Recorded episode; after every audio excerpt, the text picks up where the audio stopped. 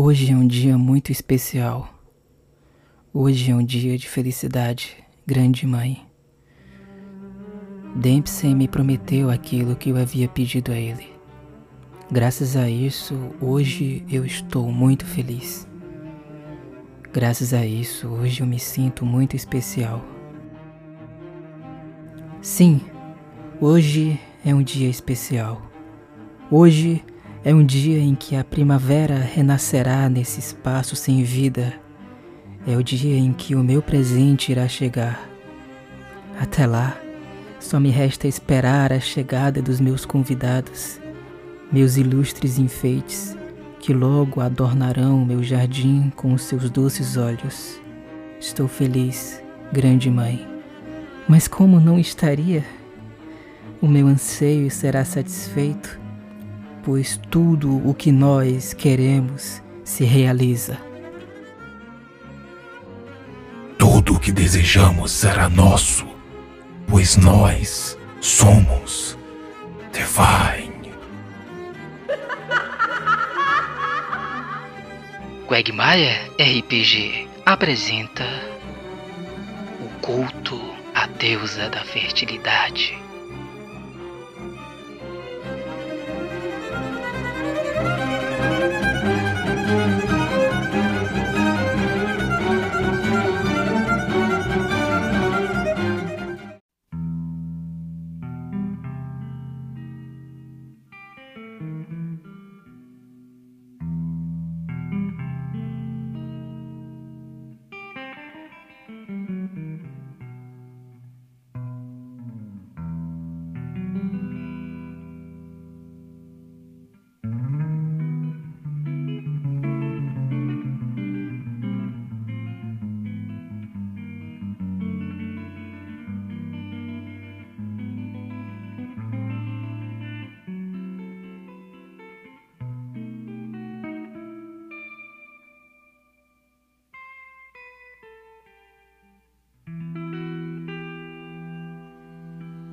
Nesse exato momento estamos em março de 1923. Na frente de vocês, a vida pulsante da primavera contrasta de uma maneira muito radical com a aridez e o vazio que existe dentro do coração de cada um de vocês. Cada um de vocês possui traumas que foram extremamente difíceis de serem suportados e também de serem aguentados ao longo de todo esse tempo a situação ela ficou muito drástica a ponto de vocês até pensarem em renunciar a tudo, pensando em diversos pensamentos que vocês não deveriam pensar, mas que pela condição extremamente degradante vocês acabaram pensando. É curioso pensar como nessa época, apesar da ciência da psicanálise não ser tão avançada assim, já havia um interesse em relação a essas doenças que a gente pode chamar de doenças da alma coisas que afetam a nossa mente, que fazem com que, apesar de estarmos talvez em plena saúde, internamente estejamos mortos. É famoso o ensaio de Freud sobre a diferença entre o luto e a melancolia. O luto é uma tristeza momentânea que passa depois de algum tempo, enquanto que a melancolia é uma coisa que perpassa pelo tempo e, quase como uma maldição inquebrável, faz com que o nosso ímpeto de viver fique cada vez mais fraco até o ponto de nós não nos considerarmos realmente vivos. E é esse o problema que existe em cada um de vocês. O problema da melancolia. E esse problema tão grave que é, não conseguiu ter ajuda, não conseguiu ser diminuído, não conseguiu ser melhorado por nada. Nem ajuda psicológica, nem ajuda médica. Vocês não conseguiram a salvação que vocês queriam em nenhum momento desde o ponto onde o trauma pessoal de vocês atingiu seus respectivos corações, vocês vêm procurando alento, vocês vêm procurando um Éden onde vocês possam se livrar dessa condição e viver uma nova vida sem esses problemas que eu tinha mencionado anteriormente. E então, durante todo esse esforço, vocês encontraram uma luz no final do caminho. Vocês encontraram os ensinamentos de Dominique Salvatore, Dominico Salvatore, ele é um pastor de uma religião que a gente pode chamar de religião cristã, mas que na verdade tem uma feição tanto quanto própria. A Igreja do Renascimento de Dominique Salvatore acolheu todos vocês no momento mais difícil de suas respectivas vidas. Os ensinamentos de Salvatore são ensinamentos no caminho do renascimento. A dor que agora assola o coração de vocês e faz com que vocês percorram caminhos tortuosos é uma dor que acabou sendo extremamente diminuída a partir do momento onde vocês escutaram as palavras de Dominique Salvatore. Nesse exato momento, nós estamos em março de 1923 e a primavera que há em todo o local contrasta com a aridez e com o vazio que há na vida de vocês. Apesar disso, apesar de todos esses problemas, vocês têm uma esperança. A esperança de que, ao chegar no local prometido por Dominique Salvatore, vocês vão conseguir a salvação. Vocês vão conseguir sair dessa condição que agoniza vocês. Se a melancolia não tem uma cura pela ciência humana, então talvez pelas palavras de Salvatore ela possa finalmente sair do coração de vocês e assim vocês finalmente podem alcançar o renascimento tão prometido por Salvatore. Todos vocês se conhecem a partir do momento onde vocês frequentaram a igreja de Domenico Salvatore. E a relação que vocês podem ter entre si pode ser definida mesmo no próprio roleplay. Mas nesse exato momento, vocês estão em um carro em direção até a mansão de Lord Dempsey, que vocês sabem que é o magnata do aço, que também faz parte da igreja de Dominique Salvatore. Nesse local, nesse baile do renascimento, vocês esperam que exista o Éden de vocês. Mas existe um ensinamento de Dominique Salvatore que gera um pouco de perturbação no coração de todos vocês. Renascer significa morrer. Vocês podem pensar se vocês realmente querem encarar o renascimento como uma eliminação completa da vida que vocês tiveram até aqui. Ou se vocês querem mesmo assim abraçar a vida que vocês tiveram com todos os percalços e todas as dificuldades. Se vocês querem começar tudo de novo, no renascimento, ou querem continuar a ser quem vocês eram antes de serem acometidos por esse grande trauma. O que importa agora é que todos vocês estão juntos, em direção à mansão de Dominique Salvatore. Nesse exato momento, eu vou pedir para que cada um de vocês apresente o personagem para os nossos caros ouvintes. Vamos começar com o personagem do Josh. Apresente aí o seu personagem e o que você espera da, do jantar do Renascimento. Bem, o Arthur Lewin, ele é um oficial militar que passou pela guerra. Ele tem uma cicatriz no rosto porque ele sobreviveu à explosão de uma granada, mas ele vive traumatizado por ter pela própria guerra e pela morte de seus companheiros.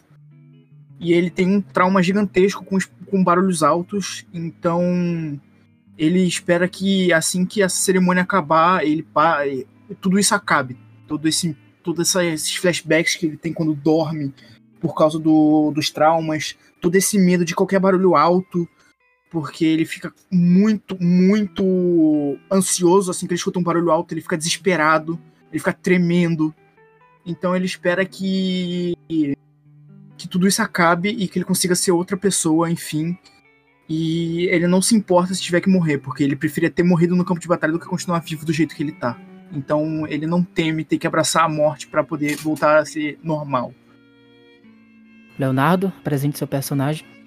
Hoje eu vou jogar com um psiquiatra chamado Dr. Nathaniel Penrose. Dr. Nathaniel Penrose, ele é um psiquiatra e pesquisador, ele tem 38 anos de idade, é, tá inserido aí, coloquei ele dentro do lore de H.P. Lovecraft, do conto de O Chamado de Cthulhu. Ele é o psiquiatra que o, do, que o também doutor, arqueólogo, é, Dr. Angel, aquele que investiga a, o alto relevo, a estatueta de Cthulhu, né? Depois que ele enlouquece, ele vai se tratar com esse com esse psiquiatra, o Dr. Nathaniel Penrose. É, descrevendo ele, assim, bem rapidinho, ele é um homem de estatura média, magro, ele tem um ar é, constantemente cansado, os cabelos dele são pretos, uh, começam assim a mostrar aqueles sinais de grisalho prematuro por conta do, de toda a perturbação que ele tem. É, ele é altamente qualificado em psicologia, medicina, história. É, ele é, ele adquiriu um, um, leve conhecimento em ocultismo depois que ele teve essas sessões de terapia aí com o, o arqueólogo Dr. Angel né? E o trauma dele consiste basicamente nisso. Ele já era um psiquiatra muito bem sucedido quando ele foi apresentado a esse paciente. E isso muda a vida dele para sempre, porque é, Dr. Angel ele já tinha se tornado um homem bastante estranho e perturbado, alegava ter visto né, a, a verdade sobre o universo, a monstruosidade indizível que seria a figura de, de Cthulhu. E a partir disso ele começa a entrar nessa espiral de terror que consome a realidade ao redor dele, ele começou a ter visões, pesadelos, ah, começou a ser tomado, a mente dele começou a ser tomada por, por essas é, visões, e desde então a vida dele deixou de ter muito sentido. Ele encontrou a paz, ou ele busca, melhor dizendo, encontrar a paz nos braços de Dominique Salvatore, que promete uma redenção para ele. Só que a ideia dele de ter que morrer para renascer não é muito confortável. Eron, apresente o seu personagem. O Kaz, ele é um sobrevivente do, do massacre de Amistas. Ele seguiu com a família dele as palavras de Gandhi, pacifista, mas em troca, a família dele foi chacinada quando a força policial abriu fogo contra a multidão. E desde então ele vive com, com a síndrome de sobrevivente, né? Apesar de ter diversas cicatrizes de bala pelo corpo, ele, ele chegou até que amputar o braço dele, é, de tão cravejado de balas que ele foi. Ele anda sempre com roupas com roupas comuns. Ele se veste, se, se ele puder vestir uma toga de, de estopa, ele, ele tá vestindo, porque é como se a presença dele no mundo fosse insignificante até para ele mesmo, porque ele vive esse, essa síndrome de sobrevivente e não queria estar tá vivo. E ele acha que o renascimento dele viria com uma existência em que ele não cometesse erros estúpidos que fizessem ele perder quem que ele mais amava. E ele veio para cá justamente para isso, para tentar alcançar esse, essa esperança desse renascimento. Ele é muito inteligente, ele se, não seguiu o Gandhi por, por movimento de manada, ele de fato estudou muito as palavras do, do movimento pacifista, ele era um pacifista sobretudo, mas agora, além de ser um pacifista, ele, ele de, de comportamento, ele nutre esse rancor por ele mesmo e um ódio pela humanidade. Esse é o caso. Talita, apresente seu personagem. Boa noite, gente. É, eu vou interpretar o Hilliard. O Hilliard foi o primeiro tenente do exército. Em uma das dirigências com, com sua turma, eles acabaram sendo surpreendidos por uma mina terrestre o que acabou matando uma parte, ferindo outra. O Hilliard foi foi ferido gravemente, acabou perdendo a visão de um dos olhos e uma das pernas também. E isso acabou afetando muito ele. Ele, desde que voltou, não conseguiu mais se olhar no espelho ou mesmo sair de casa sem sem estar tá usando um óculos escuro ou se vestindo completamente de roupas escuras. Ele tenta passar o mais despercebido possível. E desde que voltou, ele não se sente mais o mesmo. Desde que voltou, ele não consegue mais olhar nem para o rosto dos filhos ou, ou da esposa.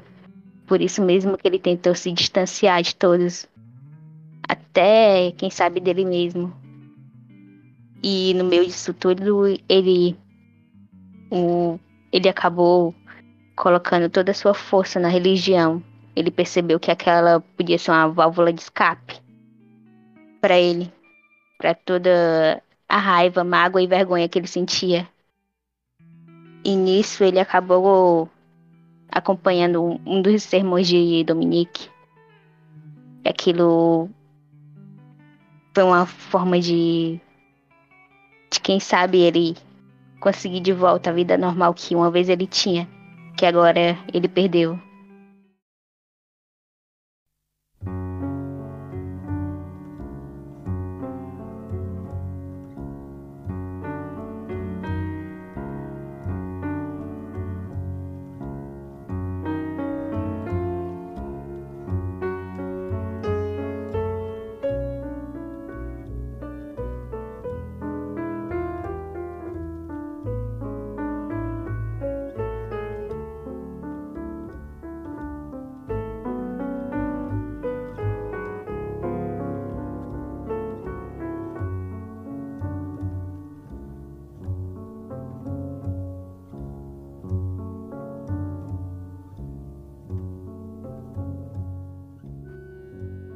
Havia dito, todos vocês estão dentro do mesmo carro. Digamos que há um motorista que está levando vocês até a mansão de Lord Dempsey. É primavera, mas nesse exato momento é de noite. Vocês conseguem ver pelo céu uma longa lua nova iluminando ele. E o silêncio da noite somente é rompido mesmo pelos rompantes do motor do carro onde vocês estão. Mas eu gostaria agora que todos vocês começassem a interagir. Se por acaso vocês tivessem é, interesse em interagir, se quiserem ficar em silêncio nesse momento inicial, tudo bem? Mas se vocês quiserem ter uma interação inicial antes de chegar na mansão, nesse exato momento vocês estão no carro, fiquem à vontade. É... Estão prontos para morrer, para renascer? Não, eu não consigo. Ah, que momento, que momento sublime está prestes a chegar. Eu não, eu não consigo me aguentar. Não existem palavras nem em todas as bibliotecas, nem em todos, em todas as Bíblias, nem nenhum, nenhum rosário seria capaz de expressar tamanha devoção que sinto, nenhum poema é, traduziria tamanha emoção que sinto.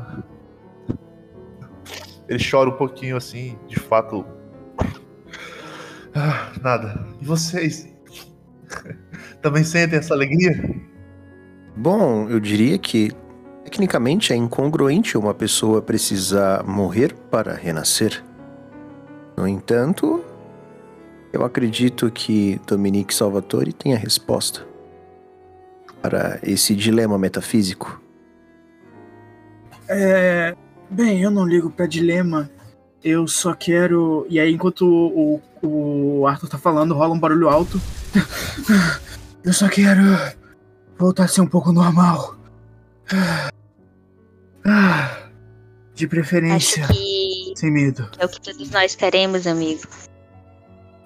Não. Eu espero que isso aconteça. Não, não estaríamos aqui. Ai, não. Você tem um Amigo, não, ponto. não seja tão mundano, não seja tão mundano. Voltar a ser normal? Não, não. Não queremos, não, não, não, não, não existe motivo de desejar normalidade. Não existe motivo para desejar. Olha, aquele rapaz ali pedindo esmolas, tão maltrapilho e é talvez até mais desconfortável com o próprio corpo, com a própria existência do que eu. E aquilo é a normalidade dele, entende? Não existe razão para querer viver se a realidade é tão inepta. Morrer é bom, morrer é bom. Morrer é renascer. Quero conseguir viver de uma forma onde eu não pule a cada a cada barulho que aconteça. É para mim, para mim isso é ser normal. É um belo desejo. De uma maneira bem discreta, vocês estão vendo o Nathaniel fazendo anotações. Ele meio que tá tomando notas sobre o comportamento de vocês. De repente ele pega e fala assim: Carl Jung diria que há uma certa sincronicidade em pessoas tão traumatizadas como nós estarmos indo para este evento. É, todos nós, aparentemente, temos algo que nos marcou muito. Curioso, muito curioso. Por favor, me poupe de tantos arquétipos e palavras. Ai, pedagogia tão, tão cheia de delírios, de intenções e vontades. Na verdade, ai, isso é desnecessário. Quer dizer, se fosse haver um arquétipo, com certeza o nosso grande pai seria o sábio. Ou o Sabe? tolo. Por favor, não fale isso. Eu não quero saber o que ele seria. Só queria que ele nunca tivesse feito o que fez comigo. Queria ser normal de novo. Bom, eu acho que nós temos um tempo até chegarmos lá. É, Mesmo que isso seja desconfortável, eu posso te garantir, falar vai te ajudar. É, O que aconteceu, senhor? Uma granada explodiu no meu pé durante a guerra. Eu não sei como eu não perdi nada, mas agora qualquer barulho alto me lembra aquele momento desgraçado que eu fiquei entre a vida e a morte. Digamos então que um barulho muito alto ele faz você reviver o trauma, certo? É por aí. Entendo, O, entendo. Quando fala reviver trauma, o, o Cass desliza rapidamente aquela manivelazinha da porta. Ele vomita do lado de fora do. Ah, reviver É. traumas. Meu, meu senhor, o senhor está bem? Não. Ainda não. Ainda não estou bem, mas estarei.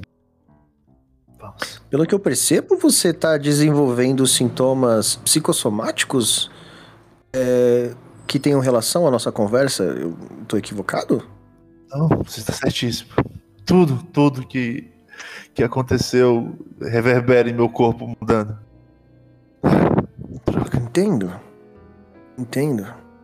Bom, nós temos o cavaleiro que que foi testemunha de um cenário muito violento como a guerra. E quanto a você, meu confrade indiano, o que você tem a dizer? Bom, eu me sinto até lisonjeado em saber que nossos períodos de convivência não despertaram a sua nem, nem a sua. Eu nem quis ser invasivo, nunca perguntou, não é mesmo? Aí ele tira a toga que ele tá vestindo, ele mostra dezenas de cicatrizes de, de raspão, algumas perfurações que, por sorte e azar dele, ele sobreviveu. E aí a toga termina de deslizar sobre a prótese de madeira é, em uma posição fixa que ele utiliza. Bom, foi. Eu fui alvejado junto com a minha família. Meus amados, os únicos que amei. Quando segui um falso profeta. Bom, entenda. É, somente com, com Salvatore eu entendi que existe um pacifismo não tão estúpido quanto o que seguia. Bem, pacifismo do meu jeito, claro. Eu me faz necessário apontar um anacronismo. Você disse sobre Gandhi, certo? É, Mas nós estamos em 1923. Quem seria Gandhi? Mahatma Gandhi, ele era um jovenzinho. Não, é um jovenzinho que não sabe manter suas palavras estúpidas para si. Mas você acredita que um dia é, a sua terra natal se libertará do Império? Não me importa mais. Porque é extremamente improvável. Eu não me importo mais. Que sejam escravizados, mortos, pisoteados, que os policiais se voltem uns contra os outros, que os pacifistas se devorem. Bem, aqueles que importavam já se foram, então só quero renascer. Entendo, entendo. Você estava falando sobre arquétipos, mas o arquétipo que mais se encaixa à sua personalidade talvez seria a morte? Muito obrigado. Desejo o mesmo a você. Curioso. Bom, antes de você começar a, a entrevistar o outro passageiro, e você? Bem, entenda. Chegam a Salvatore todos os tipos de pessoas, mas alguém tão convicto, tão cheio de si, tão, tão certo de que as suas teorias, as suas teorias estão, estão provadas e que podem ser validadas com algumas perguntas ou, ou digressões. Você, o que traz você até esse carro de pessoas cheias de dúvidas? Ele, ele se pega desconfortável por um instante, ele não gosta de ser colocado nessa posição. Né? Ele tá muito mais confortável, melhor dizendo, inquirindo os outros. É, ele cruza assim a perna no espaço confortável que o carro tem. Vocês veem que ele usa uma meia quadriculada de, de acadêmico, assim, aquela parada bem.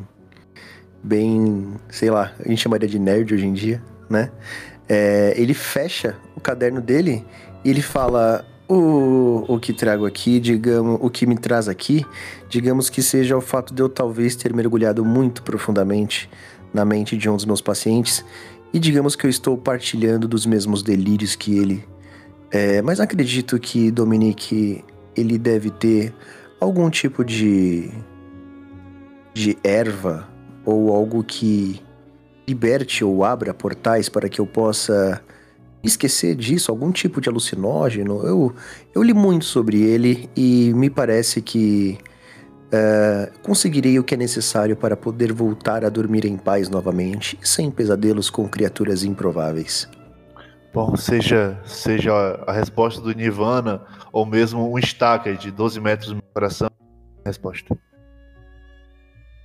O que você acha, amigo? Eu estou curioso para saber o que o outro cavaleiro que não falou nada até agora tem a dizer. O que traz você aqui, meu amigo? Caso espera a resposta dele, bota de volta a toga. Bom, basicamente a mesma coisa que meu outro colega. Lá pronto pro quarto. Eu também estive na guerra. Só que no meu caso eu não preciso me preocupar em pular cada barulho alto. Eu não escuto muito bem nesse ouvido aqui. Ele aponta pro, pro esquerdo. E pior ainda nesse aqui, ele aponta pro direito. Sabe como é? Minas terrestres dão um bom prejuízo na sua audição. Não, não só na audição, na verdade. Ele retira os óculos escuros que tava. Assim que retira, dá pra perceber que, que a pálpebra do, do olho direito dele tá totalmente fechada. Na verdade, ela tá costurada pra para ver também alguma coisa é um pouco complicado quando se tem algum estilhaço. O doutor Net... Desculpa, desculpa, desculpa. Pode falar. Bem, ou para correr, ele levanta um pouco a a barra da calça do lado direito também. Dá pra perceber que ele tem uma perna mecânica vamos dizer que que a guerra me tirou um pouco mais do que a sanidade. Me tirou algumas partes físicas também. Dr. Nathaniel Penrose, ele é médico, né? Antes de ser psiquiatra, ele se formou em medicina. Ele deixa escapar uma exclamação na hora que o personagem de Talita começa a mostrar suas cicatrizes, né? Ele fala: ah, que trabalho notável, que pontos cirúrgicos mais bem executados, ele fala baixinho, como se ele estivesse falando com ele mesmo, ele não percebe o quão mal educado ele está sendo nesse momento. Mas com certeza quem está próximo dele ali ouviu. Realmente foi um trabalho exemplar dos médicos que estavam me acompanhando. Por um triz, não, não fui para a morte verdadeira. Mas agora o máximo que eu posso acontecer é virar um daqueles mendigos que a gente acabou de passar. Ai, me tá perdoe, mais eu... minha atual situação. Eu pensei em voz alta, é, que rude de minha parte. Tenho certeza que é, Dominique Salvatore terá uma resposta para todos os nossos problemas. Mas. E o seu? É, era somente aquilo? Não há nada físico? Além da insônia? Ah, seria muito improvável, cavaleiro, muito improvável. Eu não acredito que existam de fato monstros sobrenaturais, como o meu paciente descreveu, mas de alguma forma as descrições que ele fazia eram muito vívidas e desde então eu me pego pensando nisso à noite. Às vezes é, reproduzo as glossolalias que ele fazia idiomas que não fazem obviamente nenhum sentido, mas isso tem tomado muito do meu tempo, muito da minha saúde mental. Eu já não consigo mais confiar plenamente na minha psique. É, os livros que li sobre isso, nada disso mais faz sentido. Eu acredito que talvez em alguma solução alucinógena eu possa alcançar a paz que eu de fato procuro. Bom, quem com o louco fala, louco fica. Talvez um tempo afastado seja o melhor também. Ele dá uma gargalhada assim. Eu já ouvi isso antes e eu não poderia concordar mais. Apenas vamos torcer para que nossos problemas sejam rapidamente solucionados. Já não aguento mais. E acredito que vocês todos aqui presentes também não. Sim, sim, mas no entanto, continua sendo uma incógnita essa questão de morrer para renascer. Não concordam? Como assim? Espera. Espera. Que tipo de resposta? Ninguém fez isso antes, a não ser os que estão escritos em em obras que há muito tempo passam de mãos em mãos, escritas por homens, enfim. Aqueles que renasceram, nenhum nenhum deixou de fato a sua palavra, senão aqueles que escreveram sobre eles. Eu, ele bem condescendente, bem arrogante, ele fala para você: "Eu tenho certeza, meu caro cavalheiro indiano, que o renascer é muito mais uma metáfora do que um fenômeno físico de fato. Talvez ele esteja falando sobre uma renovação espiritual e não sobre realmente morrer e nascer de novo como como criaturas como criaturas que não existem." Se, se, se isso não for quebrar demais, a su- sugiro que você desça um pouquinho de um pedestal tão alto e faça uma pergunta que até crianças fazem. E se for verdade? Se renascer for de fato morrer, o que isso significaria pra você? Ele fica desconfortável, ele abotoa o, um botão que tinha soltado do colete dele, ajeita o óculos, ele fala: Repito que isso é altamente improvável.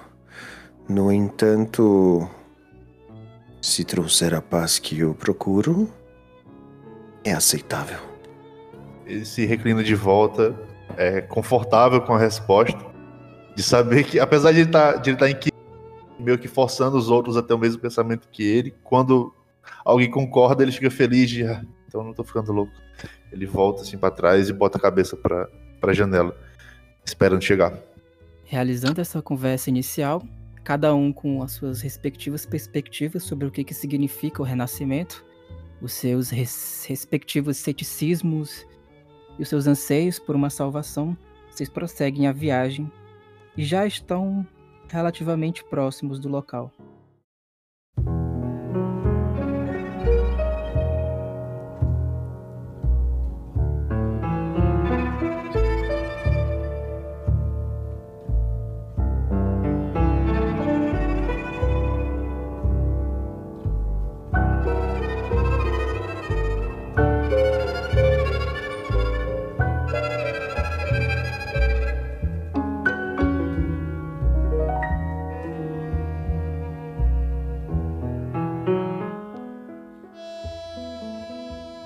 A viagem de carro, ela não demora muito do local.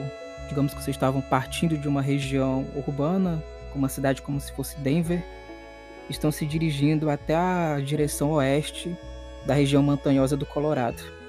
A estrada ela é estreita e sinuosa, possui uma superfície irregular, muitas vezes feita de cascalho ou terra batida. E como os carros são bastante simples nessa época, a condução nessas estradas é bastante desconfortável em uma certa perspectiva. Conforme a viagem avança, o cenário que vocês viram de um cenário florestal acaba tomando o aspecto de montanhas majestosas, vales verdejantes e rios sinuosos. A estrada ela passa por pequenas cidades e vilarejos, onde vocês podem até no meio dela parar para descansar e seguir o rumo que vocês desejam. Já um pouco perto do local onde seria o castelo, existe um ponto que chama a atenção de todos vocês. É uma placa que vocês veem. Essa placa é bastante velha. Um pouco mais adiante no horizonte vocês já conseguem ver o castelo vitoriano, que seria o castelo de Lord Dempsey. E na placa tem uma inscrição que ela é um pouco ela é um pouco confusa à primeira vista para alguns de vocês. A inscrição é: O amor inicia como um sonho, prossegue em paixão e termina em loucura. Após vocês terem essa visão, tanto quanto atípica dessa frase, que parece não fazer sentido à primeira vista, vocês finalmente chegam até a mansão. E a mansão ela é um cenário majestoso, tem uma fachada imponente e elegante. Como eu disse, ela é construída no estilo vitoriano, então existe uma combinação de elementos clássicos e grandiosos. A fachada é composta por uma série de colunas coríntias, o que sustenta um pórtico adornado bastante belo na frente de vocês. Na região imediatamente frontal da mansão existem diversos carros de diversas outras pessoas que vocês imaginam que também fazem parte da religião e da igreja do Renascimento de Dominique Salvatore. Existe uma espécie de comitiva de pessoas na frente, na entrada da mansão, que parece que dá alguns adornos para as pessoas que estão entrando no, na mansão. E vendo isso, o motorista para o carro e vocês saem do respectivo veículo para ir até a entrada. Vocês querem conversar alguma coisa antes de efetivamente chegarem na entrada? Ou só querem ir? O Nathaniel, Nathaniel ele desce bastante desconfortável pela viagem. Ele é, abotoa o paletó dele, tenta ficar apresentável e ele estende a mão pro colega dele que não enxerga muito bem poder descer de maneira mais segura. Ele não, não pega na mão do doutor. Ele apenas ajeita o, o paletó que ele tá vestindo e sai do carro. O Arthur se levanta tranquilamente e sai, olhando de um lado pro outro, para ter certeza que não vai ter nenhum barulho agora do nada. O Caso pega, um, pega o guardanapo que tava em um bolso interno do, da roupa que ele tava. A, a, a roupazinha, né? Mais ou menos. Uma camisetinha, né? Que ele usa por, por baixo da toga. Ele tira esse guardanapo, limpa um pouco a boca para ver se sobrou algum resíduo. Ele respira o ar, seja lá qual a atmosfera esteja nesse momento. Ele com certeza está aproveitando, seja, seja relva, seja sombria, seja imaterial. Ele olha para toda aquela opulência imponente feita para para deixar uma marca, deixar o registro, ele dá de ombros e se concentra na imagem do Salvatore que ele deseja tanto conhecer. Aí vocês só vão pra entrada, né? Eu sim. Sim. Eu tô, eu tô focado. A princípio, na verdade, se já houver, se já houver pessoas aqui na, na, na entrada, na, na- nos, nos halls iniciais, é, do lado de fora, quero dar. Eu quero dar, usar toda a relutância dele com as pessoas para ver que tipo de gente está aqui, se elas são dignas da palavra do, do Salvatore e se não tem, sei lá, de repente um repórter pronto para debochar, se não tem se não tem algum político vindo aqui para tomar influência, enfim, quero eu quero ver que tipo de gente tá aqui para conhecer a palavra do meu papai. Todas as pessoas que estão entrando animadamente na mansão, elas estão vestidas de branco e elas vão receber os adornos, né? Mas inclusive isso pode ser um sentimento que tu pode já perceber como peculiar à primeira vista. Tu sente uma grande paz. No primeiro momento tu não sentiu isso, mas quando tu olha assim ao redor, tu sente uma grande paz. Tu sente que finalmente tu tá conseguindo chegar perto daquilo que um dia tu poderia chamar de felicidade.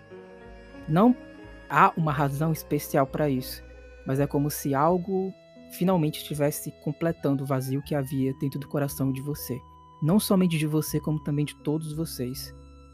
É, é uma diferença que ela é mínima, porque vocês ainda sentem os seus problemas, mas ela é perceptível. É como se vocês conseguissem melhorar em uma determinada perspectiva desde que vocês chegaram aqui na mansão. E as pessoas não parecem ser pessoas que são é, não confiáveis, né? Parecem ser pessoas que realmente estão seguindo também os ensinamentos de Salvatore, esperando possivelmente a sua salvação. Eu fico aliviado. Será um bom momento para ir. Vamos, gente. O que estão esperando? Nada, eu só quero encontrar logo ele. Enfim, O- está liberto. O caso Nathaniel, ele abraça tá... de lado assim o, o Daniel. Liberdade, finalmente. O Nathaniel, ele. Ele tá observando todo o ambiente com bastante curiosidade. Ansioso pra encontrar Salvatore. Há uma fila até a entrada. Quem quer ir primeiro na fila?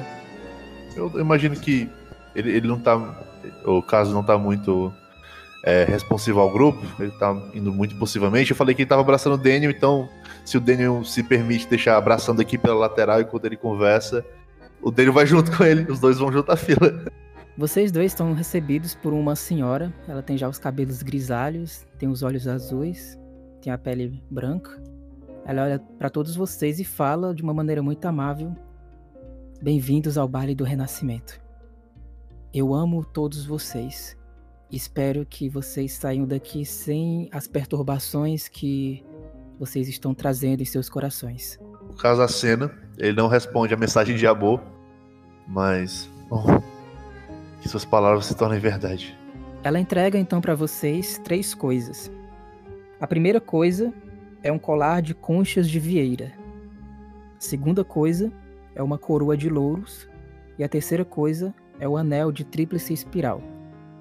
E ela, com a concordância de vocês, vocês percebem que é uma prática comum em todas as pessoas que entram na mansão. Ela primeiro coloca o colar de conchas de vieira, depois ela coloca a coroa de louros em vocês, e por último, ela pega a mão de vocês para colocar o anel de tríplice espiral. Vocês percebem que ela também está com esses três adornos. O significado disso é comum? Se não for, eu quero buscar na minha mente aí o que, que tá acontecendo. Pode O fazer um significado teste da- de educação para pegar o significado. Passou. Primeiro, o colar de conchas de vieira são conchas marinhas e elas são consideradas símbolos do amor e da fertilidade. Na mitologia grega, eles eram é, é dito, né, que a deusa Afrodite ela teria emergido do mar dentro de uma concha e por isso as conchas eram associadas ao amor divino e ao poder também feminino. Também eram usados como amuletos e presentes que atraíam o amor e a proteção. Esse é o significado da concha de vieiras. Depois a coroa de louros, são símbolos de vitória e conquista, mas também eram associados ao amor e à paixão. Por último, o anel da tríplice espiral, ele é associado à ideia da mãe natureza em religiões matriarcais. Ele representa três espirais interligados formando uma imagem contínua. Cada espiral representaria um aspecto da mãe natureza, geralmente associado a dons femininos, à fertilidade e à renovação. É isso que vocês têm. Bom, o que será que Salvatore deseja nos dizer com esses símbolos? Assim, não me entendam. Assim, depois de entrar, né? Sem, sem dar pinta Aí vocês pra- também recebem cada um um bilhetinho lacrado. Vocês podem abrir se quiserem. Ah, eu abro imediatamente, então, antes de falar qualquer coisa. O amor é uma sombra que foge quando perseguido, um sonho breve que desaparece com o despertar, um fogo ardente que se apaga ao se aproximar, um mar tempestuoso que acalma ao se afastar. William Shakespeare, do poema Romeu e Julieta. Que belas palavras. Quem seria o segundo? O Dr. Nathaniel, ele estava observando, né? Ele tirou um sucesso aí na, na educação, então eu acredito que ele também tenha conseguido notar todos esses detalhes dos presentes, fazer essas mesmas analogias. Ele pega o papelzinho dele, ele logo em seguida, achando tudo isso muito, muito fascinante, ele abre o papelzinho dele também. Como te amo, deixe-me contar as maneiras. Eu te amo até a profundidade, a amplitude e a altura. Que minha alma pode que, altura que minha alma pode alcançar quando se sente fora de vista pelos fins do ser e da graça ideal. No, no bilhete tá com letras maiúsculas dessa forma também? Sim. É o texto de Elizabeth Barrett Browning, do poema Soneto 43. Ele pega essa referência por conta da educação alta dele. Ele fala: formidável, formidável. Quem seria o terceiro? Não, pode ser o Arthur. Então tu recebe a mesma coisa, mais uma vez, né? Com a liberalidade de você, ela primeiro coloca o colar de conchas no teu pescoço, depois ela coloca a coroa de louros na tua testa, e por último ela pega a tua mão para colocar o anel da tríplice espiral. Tu vai ter alguma resistência? O Arthur deixa. Depois ela te dá o trecho e fala a mesma coisa. Eu amo você e eu espero que você saia daqui sem as perturbações que o seu coração trouxe. Digo-lhe o mesmo. E o Arthur segue. O amor é uma flor delicada, com pétalas suaves que perfumam a alma. Floresce no coração, nos corações apaixonados e embeleza a vida com a sua eterna calma. Vitor Hugo, do poema O Amor Romântico.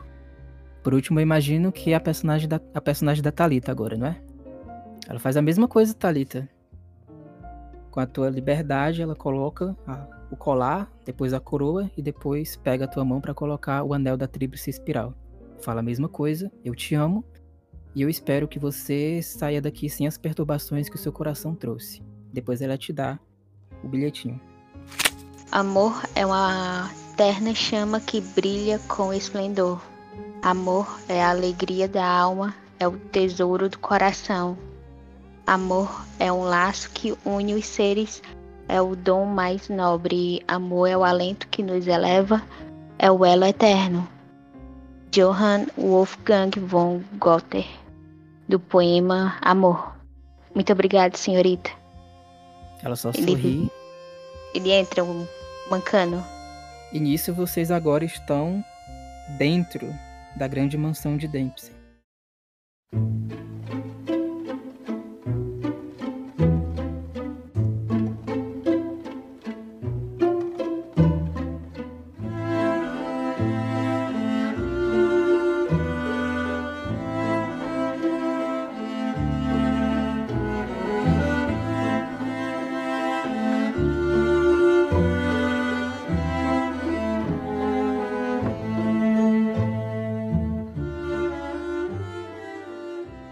Mansão majestosa.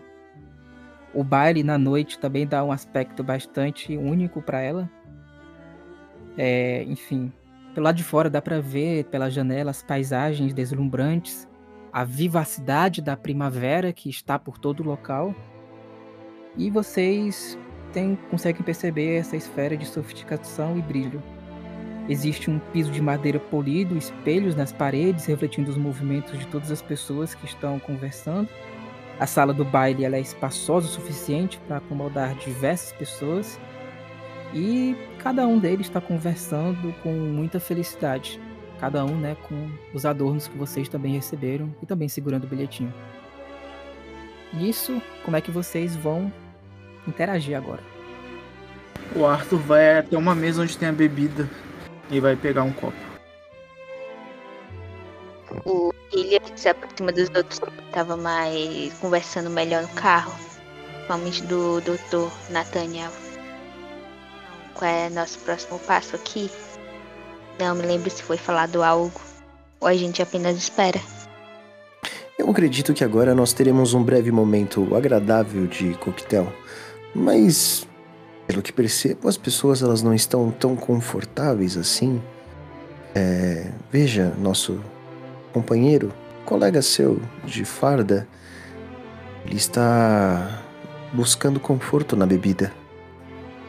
Bom, não irei julgá-lo se eu também tivesse condições o suficiente. Beberia, acredito eu, que todas as bebidas nessa sala. Eu acredito que essa, essa seria a forma mais demorada de buscar uma morte dolorosa e extremamente Mas a- Mas é a esquecível. maneira mais reconfortante também. É verdade, você tem um ponto. Se, o, se a questão é o alívio instantâneo, o torpor da bebida pode providenciar isso.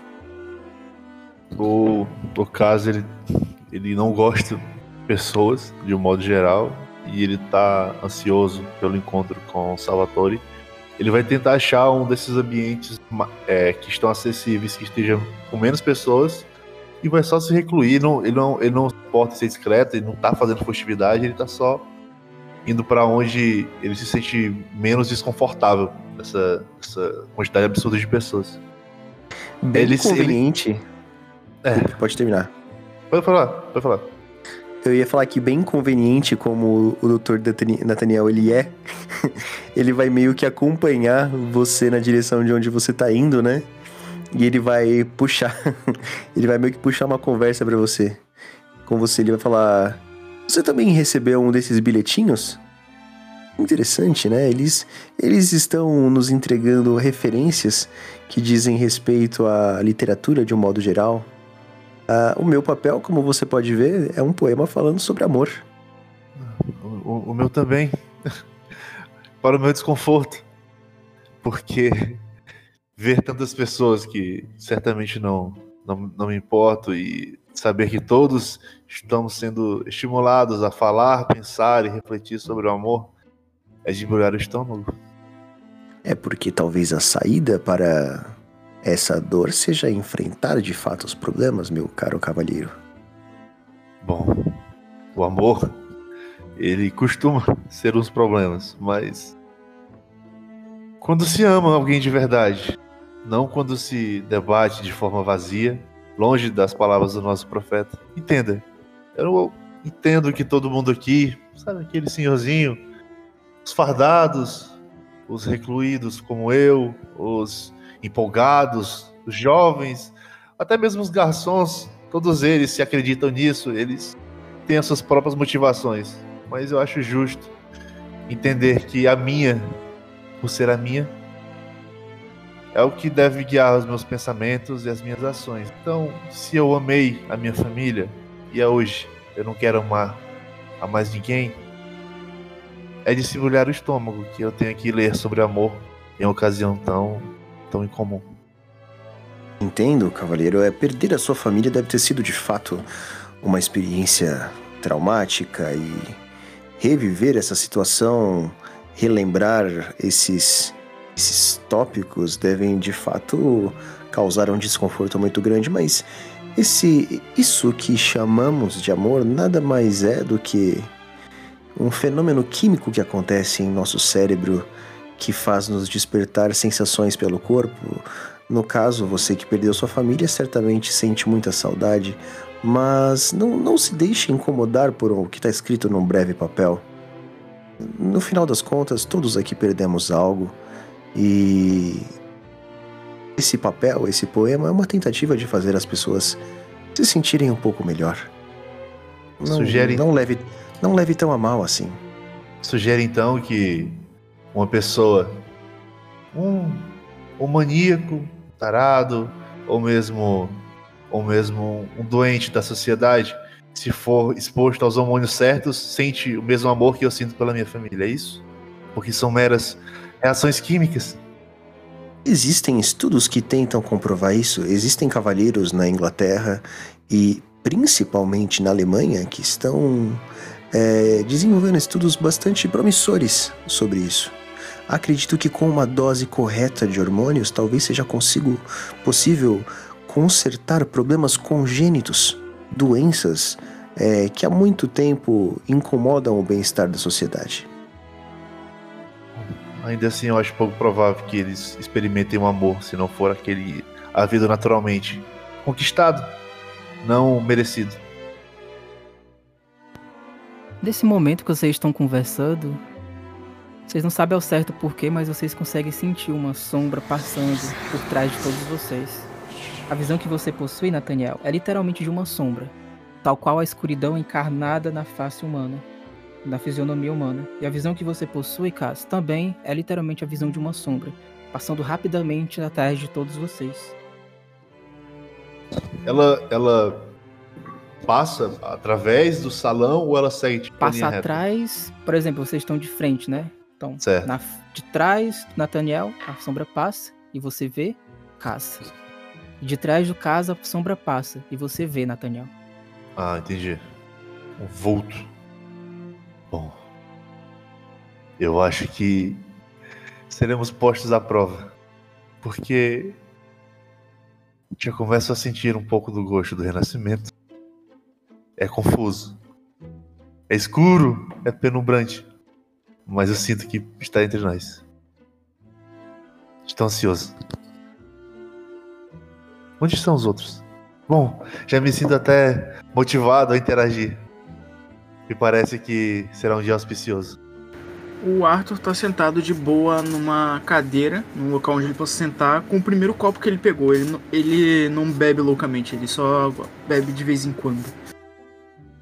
O Hilliard, ele pegou um salgadinho ou mini sanduíche.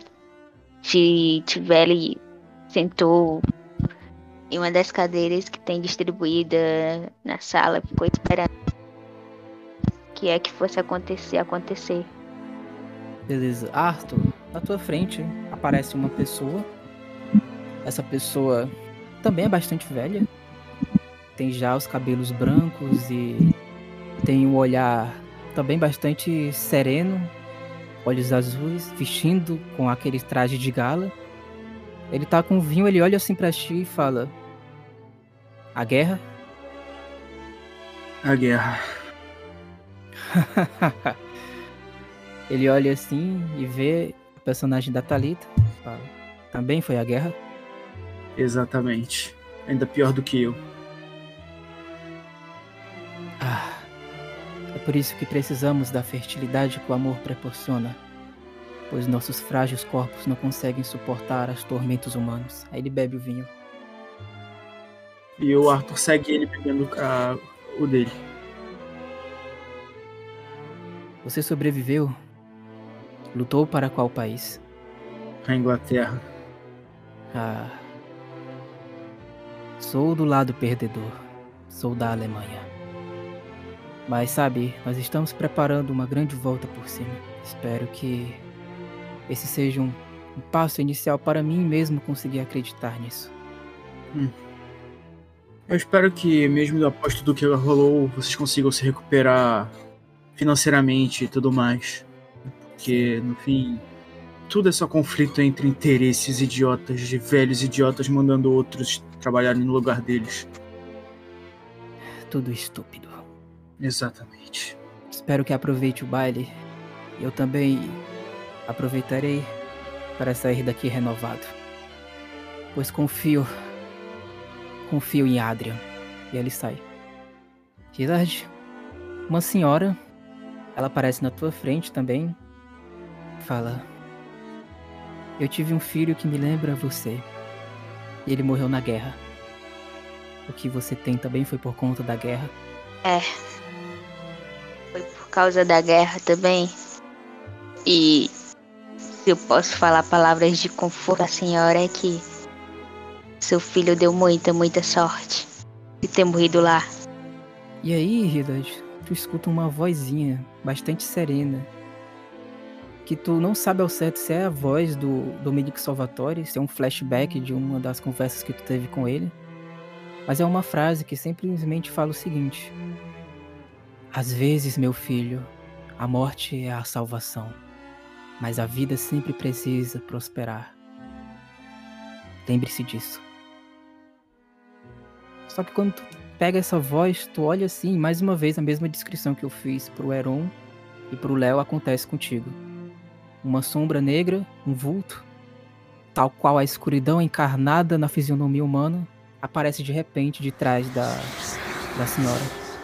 E ela fala: Eu queria que ele estivesse vivo, mas eu espero que o renascimento me faça superar essa dor. E eu espero que você também supere essa dor. E ela fala assim com muita ternura: Eu também te amo.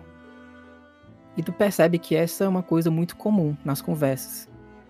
Que eles ficam passando de pessoa para pessoa que tá parado e eles falam essa frase. A mesma frase que a senhora falou para você e para todo mundo. A frase eu te amo e depois eles dão alguma mensagem de reconforto. Tu vai fazer alguma coisa? Só pego alguma outra comida que esteja próximo a mim e volto a comer. Seguinte, Cass. Tá vendo que o tempo tá passando e a noite parece que ainda se mantém de pé. Que pode indicar para ti que possivelmente vocês chegaram umas 7 horas e agora deve ser mais ou menos meia-noite. Do ponto do início da jornada até aqui. Todas as pessoas estão com a mesma conversa que eu acabei de falar para o Hildart. Elas vão para uma pessoa a outra, falam eu te amo e dão essa mensagem de reconforto. Percebe que parece que a cada dia, a cada dia não, a cada momento em que essa estadia na mansão prossegue, o ar ele fica mais puro e tu se sente muito mais à vontade. E esse é o sentimento também que todos vocês acabam tendo. Como se o tormento de vocês estivesse paulatinamente diminuindo. Isso é, é- é- é- Gradualmente o, o caso vai abrindo mão desse preconceito dele com empatia com outras pessoas. É, ele segue sem. Fazendo, fazendo meio que aquela- resposta básica, tipo, agradeço seu amor, ou tipo, sempre evitando retribuir dizendo que ele realmente ama pessoa. Talvez em algum momento ele, ele, ele, ele chegue a se deter falando também te amo, mas ele se repreende depois, evita a pessoa que ele falou isso durante todo, durante todo o evento. Ele frequentemente retorna para ter conversas com, com os outros três, só mesmo porque as pessoas não deixam ele em paz. Se ele vai para um canto, se ele vai para uma antessala isolada, alguém acha ele, se ele vai tentar pegar um livro exposto, alguém acha ele para tentar dizer que ama ele. Enfim, ele tá. Ele tá desconfortável com isso. Mas gradualmente, à medida que ele sente essa paz, ele vai se deixando menos. É, ele vai se permitindo se deixar menos desconfortável, né? Talvez em algum momento, de fato, ele chegue a dizer que ama alguém, mas. Ele fica circulando, tentando é, fazer com que alguém deixe ele em paz. Alguém vai fazer alguma coisa enquanto isso? O Arthur vai continuar sentado com outro copo, tranquilo na dele. É, o Sem Nathaniel tá esperando. Nathaniel tá esperando alguma coisa também acontecer. Ele tá observando as pessoas, esperando os eventos que vão suceder. O tempo passa na monotonia e no compartilhamento de afeto entre as pessoas que estão no respectivo jantar, até que em um determinado momento vocês escutam alguns passos vindos da parte de cima da escadaria que dá até o primeiro andar da mansão. E vocês veem então descendo com uma feição bastante alegre e amável, vestido um sobretudo branco, com cabelos com algumas mechas brancas, com um grande sorriso, um óculos redondo. Aquele que vocês podem chamar de o Lord Dempsey. Ele desce da escadaria e olha para todos vocês. E ele começa assim a falar: Bem-vindos ao baile do renascimento. Ah, não imagino quantas dores estão aqui, mas tenho certeza que tudo vai passar tudo vai passar. E aí ele desce. E tu- vocês percebem que a maioria das pessoas está começando a se juntar em um círculo. Vocês vão seguir? Sim. O Arthur segue. É, eu fico na borda exterior do circo. Na, na agremiação. Lord Dempsey, ele atravessa o círculo, ele olha para todos vocês e fala: Que maravilhas temos aqui. Eu gostaria realmente de agradecer a presença de todos vocês e dizer a todos que eu os amo de fundo, do fundo do coração. Essa é uma oportunidade única e tenho certeza que Salvatore também vai ficar muito feliz ao ver que todos vocês conseguiram chegar. Aí todo mundo começa a aplaudir. Também repetindo, eu te amo, eu te amo, eu te amo. Fala, eu sei as dores que vocês sentem e entendo como elas são graves. Exatamente por isso é que eu espero que tudo simplesmente passe. Ele olha assim para todos vocês. Esse é um, uma- um- um voto de confiança que eu faço. Que tudo isso passe. Tá todo mundo muito vidrado nele, quase como se fosse uma espécie de ilusão mesmo. Vocês percebem que tá todo mundo olhando vidrado pra ele, sorrindo e bebendo e dando alguns louvores em prol dele. Mas vocês não tomam esse mesmo frenesi por algum motivo. Ok. O Dempsey, é, ele frequentemente. Esses discursos, quando a gente interagia com, no, no culto do Salvatore, Sim, fazia, né? Especial, em especial, o, Cass, ele. Ele repete as palavras, algumas das palavras sobre expectativa e de conforto do, do Dempsey, mas isso só. Isso desfaz todo, todo, todas essas seis horas, todas as sete horas de espera. Quando ele tenta se, se convencer de que vai ficar tudo bem, ele não sente que vai ficar tudo bem e ele meio que se desfaz e volta a esperar, talvez na, na entrada, e fica imaginando por onde é que o Salvatore chegaria para ser o primeiro a cumprimentar ele, para ser o primeiro a saudar ele. E a princípio ele dá as costas para a multidão e, e vai se sentar numa, ca- numa poltrona que está próxima à entrada. Se for lá, né? Se, se, se eu já houve algum evento assim, ele iria para esse local. e os demais? Tá o frenesi, todo mundo olhando para o, o discurso do Dempsey e sorrindo. O Arthur vai ficar em volta, mas sem ficar no mesmo frenesi. Ele só vai ficar observando. É, o Nathaniel também não consegue entrar no mesmo clima. Williams também, ele até dá uns passos pra trás pra sair um pouco mais daquele aglomerado de gente. Beleza. Começam novamente com, com as falas dele.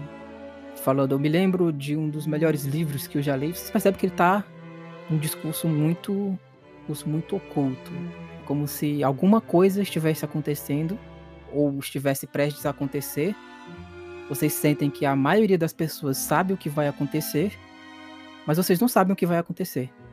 E ele fala como se as pessoas já soubessem o que ia acontecer, e a reação, possivelmente pode explicar o frenesi, é que as pessoas que estão ao redor de vocês realmente sabem que isso vai acontecer.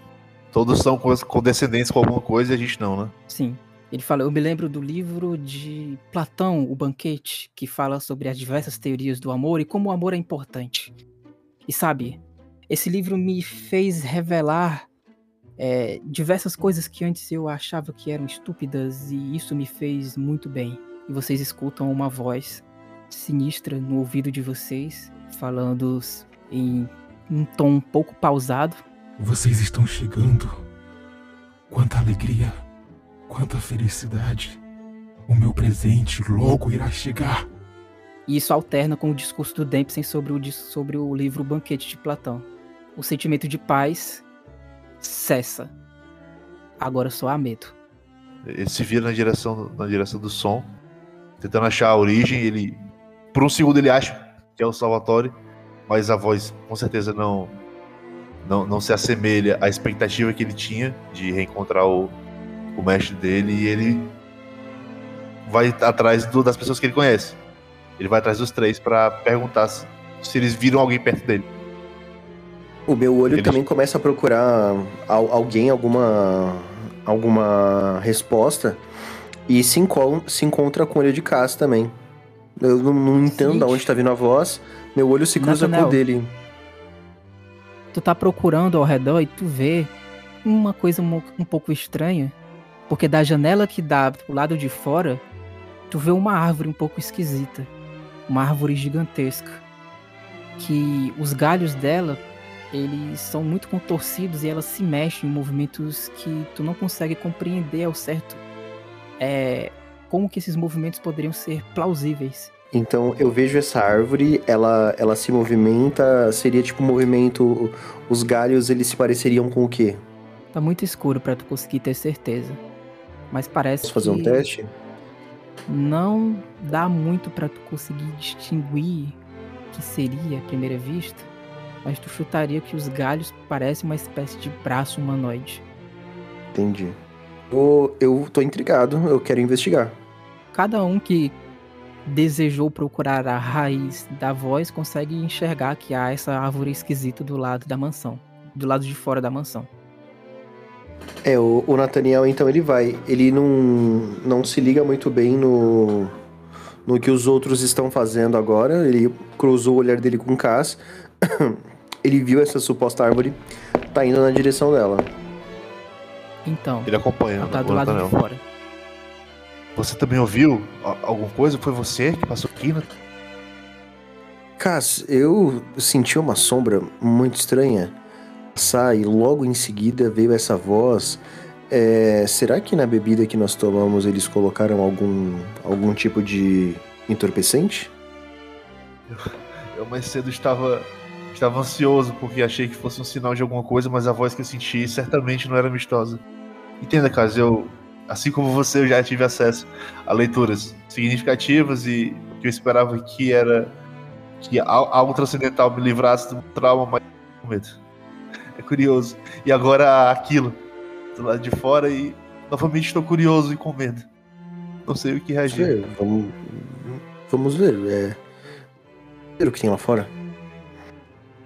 Abro a porta assim. Acredito que não deve ter mais Não. nenhum serviçal ali. Tu não consegue. Tu não consegue. Teu coração Não começa a bater consigo. muito forte. Tu escuta novamente a voz falando: Não, você não vai. Você agora será o meu presente. Acabou. Você não vai. Teu coração bate muito forte, muito, muito, muito forte. Tu começa a suar muito. As pessoas que tentarem sair da casa, vai ser exatamente isso que vai acontecer. E do lado de dentro, lá no meio do círculo, Dempsey fala: Ah, mas você finalmente chegou. Então venha, junte-se a nós, Salvatore. Do lado de Eu me cima, viro. Eu me viro Dominique Salvatore. me viro empolgado. A palavra, a palavra Salvatore, eu tinha encostado pra tentar ajudar o, ou Nathanael, mas a palavra Salvatore muda como um clique. Eu, quando, eu, quando eu fico nervoso, eu fico suado da, de tocar na maçaneta, assim como o Diego descreveu, começa a vir. Eu, eu, sinto, eu sinto, os empurrões da, da, multidão na minha direção, eu sinto o formigamento do, dos, dos buracos de bala. Eu olho para o lado rapidamente na direção do Nathanael, achando que vai acontecer de novo, que eu vou perder alguém, que eu vou ficar. Mas aí ele fala do meio Salvatore e tudo aquilo se pulveriza no ar, porque eu idealizei que o Salvatore tinha uma solução para isso, entendo ou não. E eu só dou as costas e eu. ainda bem, ainda bem que voltando tudo de novo. Nathanael, esqueça. Vamos. Ele chegou. Eu, eu tô, muito, tô muito incomodado. Essa voz, ela, ela comigo investigar e com, com esse background que ele tem de, de psiquiatra, de tentar entender a, os movimentos da psique, ele tá com muito, muito medo. Ele não se sente à vontade quando ele ouve a voz de Dominique Salvatore. Pelo Sim. menos não agora. Esse é o ele tá assustado. Vocês todos agora. Agora, claro, é, vocês podem adaptar pro roleplay, mas o sentimento de conforto ele se cessou. Agora vocês sentem muito medo também. Mas vocês ainda podem contrastar esse medo com essa esperança de que tudo vai melhorar. É, eu, eu tô síndrome de Estocolmo, né? O, a fonte do medo ainda é pavor, é aterrorizante, mas ele idealizou que aquilo faria algum sentido.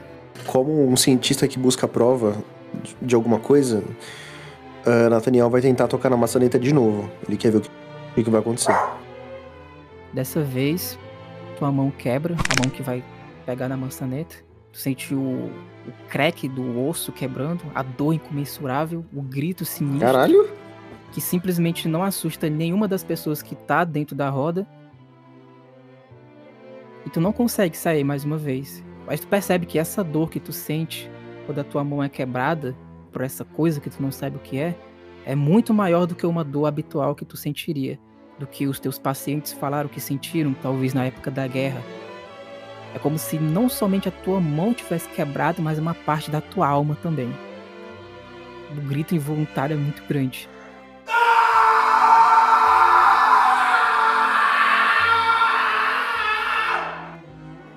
Caralho. Nossa, ele como um acadêmico, ele não tá acostumado a sentir dor física. Não é um praticante de esporte ou algo do gênero. Aquilo dele, ele no chão e começa a gritar no meio dos gritos de Nathaniel, vocês podem falar agora o que vocês vão fazer antes de começarmos. Eu quero. É, o Hilliard quer ir em direção ao Nathaniel. No momento em que ele, ele escutou o, o grito, ele vai tentar ver o que é. O Arthur vai fazer a mesma coisa. Vocês veem o Nathaniel, Nathaniel involuntariamente gritando de dor. A dor que ele tá sentindo não parece ser uma dor habitual de um quebrar de mão. Vocês veem que ele tá no chão gritando muito. E ninguém, ninguém, ninguém das pessoas que estão dentro do círculo se importa com ele. O Dempsey tá simplesmente falando: Nós amamos a mesma pessoa, mas não somos egoístas, pois o amor ele é uma coisa que revivifica todos nós. E todos nós somos, de certa forma, membros da mesma comunidade, então não tem por que nós nos dividirmos. Por isso que eu admiro muito você, Salvatore. E do lado de cima, o Salvatore fala: Ah, nobre Dempsey, o baile do renascimento finalmente começou. Aí ele desce. Meus filhos, a salvação agora está prestes a começar. Lembrem-se, lembrem-se. Lembrem-se sempre dessas palavras e façam com que elas gravem no coração de vocês a esperança única que pode tirar vocês desse sofrimento. O amor inicia como sonho, prossegue em paixão e termina em loucura. Que vocês se lembrem que é a mesma frase que estava lá naquele, naquela placa. E ele desce da escada. Eu corro na multidão para beijar a mão dele. Ele fala: Ah, meu caro filho, quantos tormentos não passaram por você.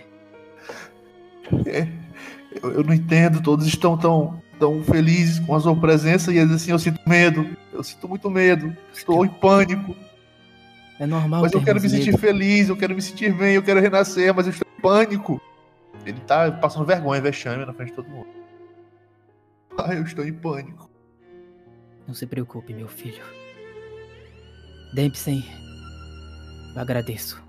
O Nathaniel, ele tá ali é, gritando, se esgoelando, e eu acho que atraiu a atenção aí de... Os companheiros aí, esqueci o nome deles. É, o Arthur e... Do Hilliard. Hilliard. É, o Hilliard tá, tá indo ao teu socorro. Eu, eu consigo entender racionalmente o que aconteceu, Diego. Consigo fazer um teste pra ver. Não. Cara, então eu não sei muito bem o que fazer. Eu tô ali, ó, com a mão quebrada no chão. Eu ia tentar fazer alguma coisa, tentar racionalizar o que tá acontecendo, mas eu simplesmente perdi insa- sanidade, então, né? É, nesse momento tu já não tá conseguindo mais entender o que é realidade e o que não é. Porque não tem como tua mão quebrar do nada. Da forma Entendi. como ela quebrou. E a dor excruciante sobe na tua cabeça. E é algo quase insuportável. Certo. É. Não, não sei o que fazer. Não sei o que fazer. finalmente, do centro do círculo.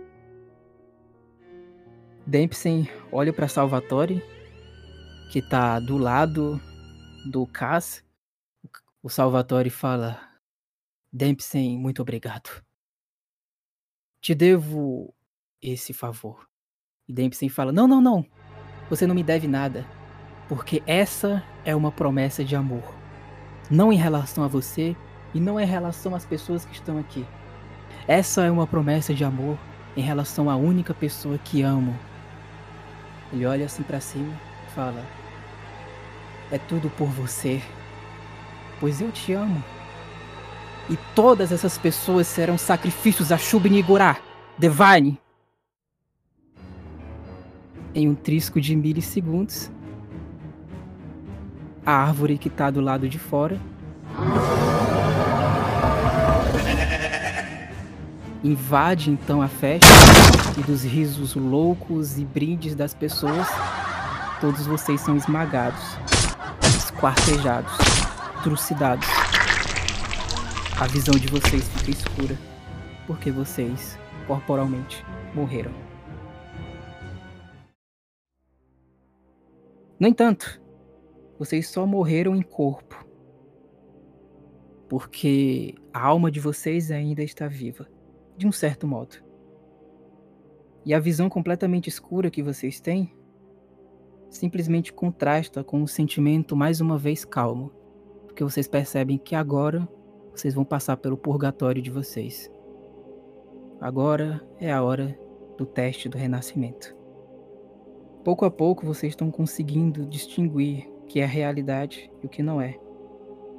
Até que um momento vocês conseguem abrir os olhos e todos vocês percebem que estão somente com- tendo como companhia uma figura que está na frente de vocês. Vocês não têm como companhia as outras pessoas que estão aqui. Então, Kaz, você não está do lado de Nathanael, de Arthur, nem de Hillard. Você está sozinho. Não, você não está sozinho. Tem uma figura mais à frente.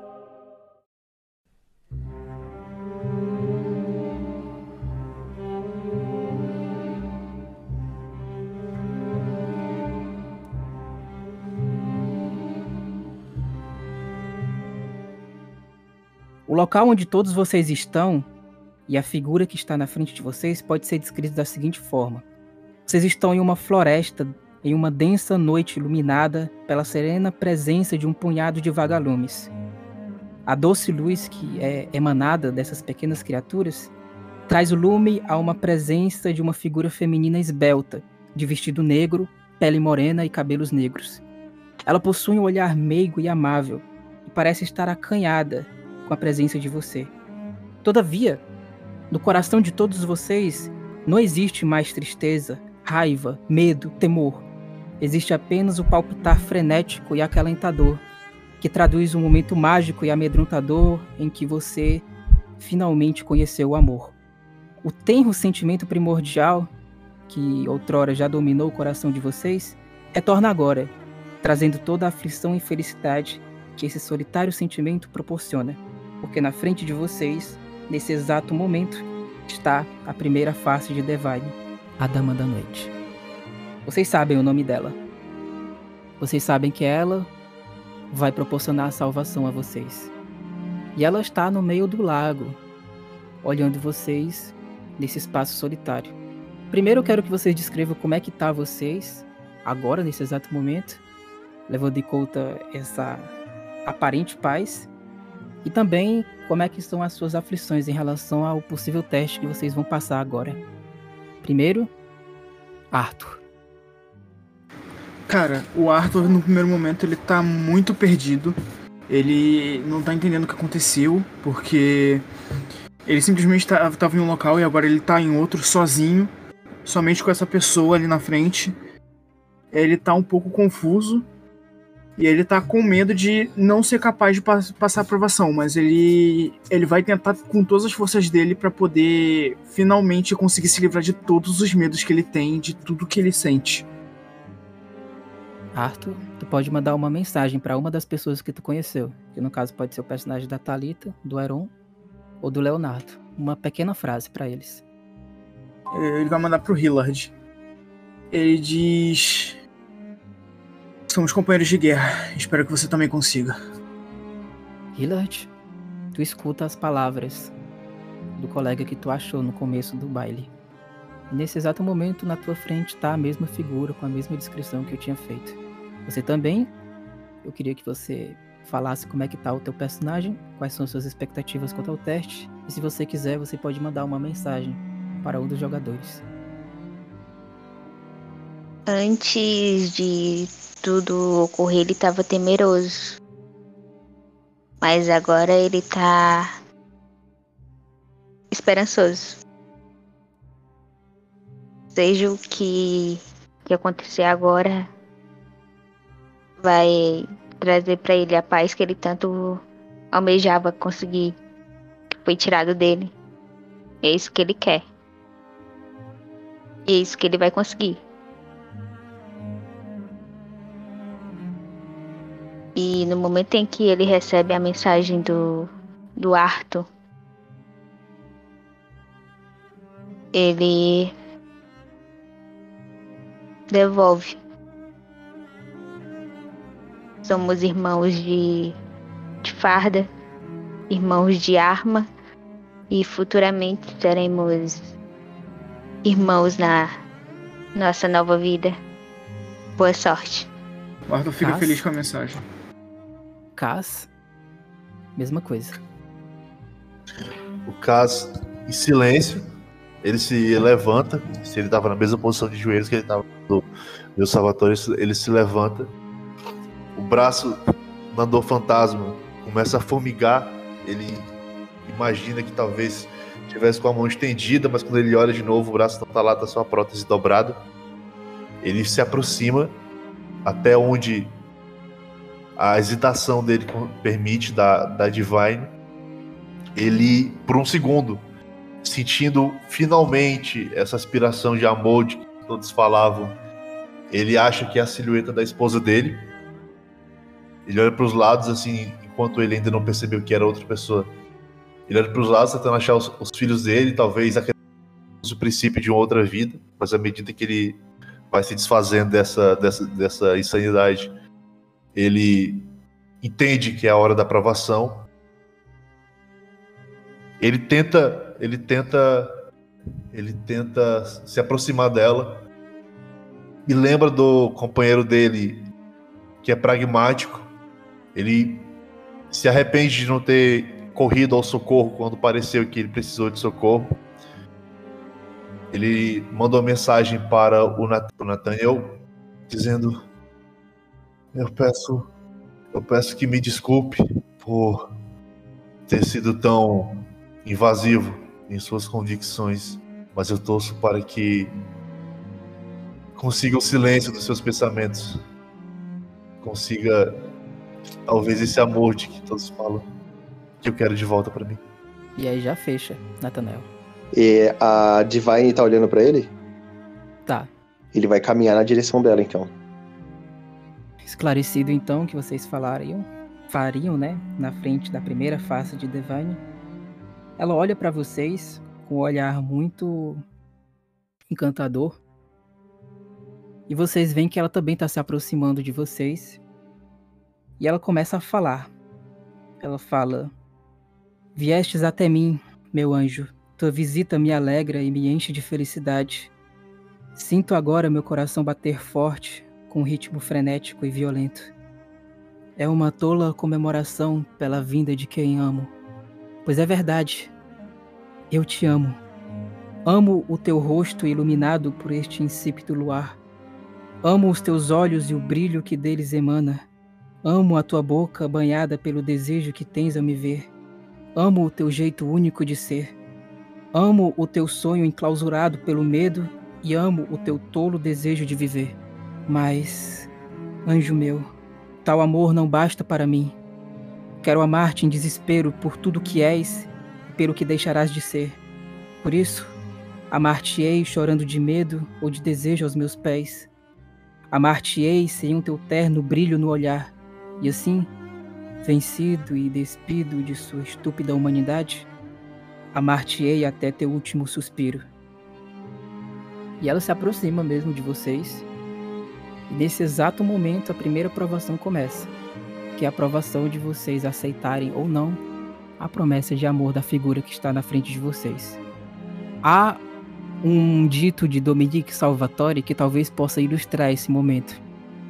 Salvatore faz referência às mensagens antigas do, do, do padre Antônio Vieira. O momento da morte é um momento entre duas eternidades atrás o infinito das vidas que você viveu e o infinito das vidas que você viveu e não teve conhecimento. E na tua frente o misterioso o misterioso infinito que você desconhece. Então é sempre um retroceder e sempre um avançar, um medo de ir, mas ao mesmo tempo um receio de voltar. E é esse o sentimento que vocês têm na frente de vocês agora. Dois infinitos se encontram onde a vida que vocês tiveram contrasta com a vida desconhecida que vocês podem ter ao aceitar a promessa dela. E aqui, qual é a escolha do personagem de vocês? Cara, o Arthur, ele aceita de braços abertos. Ele só, ele não liga, ele só quer acabar com o sofrimento que ele tem passado. Tem alguma mensagem para ela? Ele agradece ela, muito obrigado, muito obrigado por essa chance de ser amado novamente, de poder ser eu uma nova pessoa. Eu lhe agradeço por essa, essa infinita vida que eu terei. Seguindo, Killert. O Hilliard já aceita de bom grado. Tem alguma mensagem para ela? Que o seu amor derrame em mim e me cure das feridas que me foi causado. Pode. E agora, Cass? Ele, ele aceita, ele anui. Realmente, ele gosta da Divine ele cita, ele cita uma frase que eu nem sei se já existe, mas ele diz que o amor é a única força capaz de transformar o inimigo em amigo. Eu já não aguento mais me detestar tanto, Divine. Eu te peço, por favor, se for para me fazer amar novamente, que eu renasça em algum local em que esse passado doloroso e injusto que recaiu sobre mim, ele não exista mais. Eu não me importo se renascer significa até deixar de existir. Mas por favor, me ame. Por favor. Por último, Nathanael. Bom, o, o Nathaniel ele estava caminhando na direção dela, é, absorto por esse, por essa sensação de que tudo era uma, uma ilusão mas conforme ele começa a se aproximar cada vez mais dela, ele começa a sentir um assombro incontrolável. É, a presença dela é avassaladora e ele começa a ficar com muito, muito medo. Muito, muito medo. E ele não consegue entender como o amor pode estar conectado a isso. Seja o Eros, seja o Ágape, qualquer tipo de amor que ele tenha estudado não faz o menor sentido. Ele não se entrega, ele tá com medo, ele começa a recuar. Todos vocês que aceitaram o amor de Devine, ao se aproximar, percebem que uma coisa esquisita começa a acontecer com ela.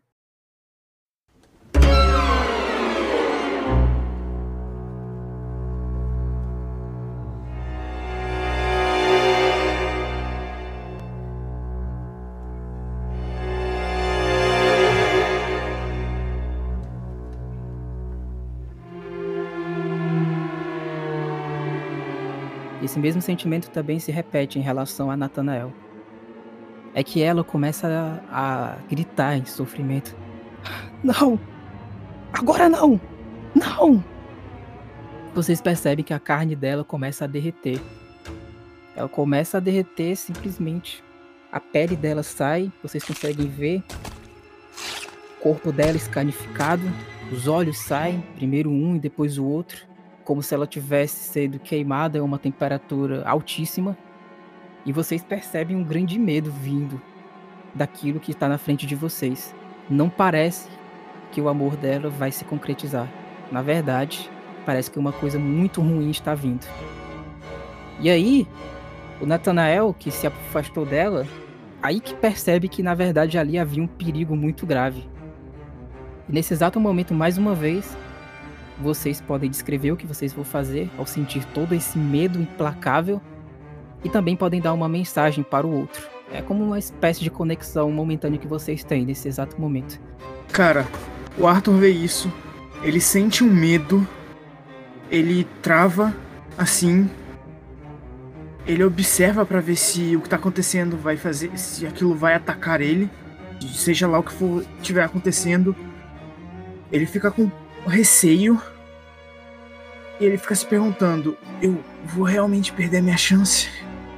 Eu vou Não. Eu não posso perder minha chance de voltar a ser. Não, por favor, não. Não tire isso de mim. Por favor. Não. Minha única chance. E ele manda uma mensagem pro irmão de farda com em forma de pergunta. Isso tá acontecendo com você também? Estão tirando sua chance de você também? Irmão.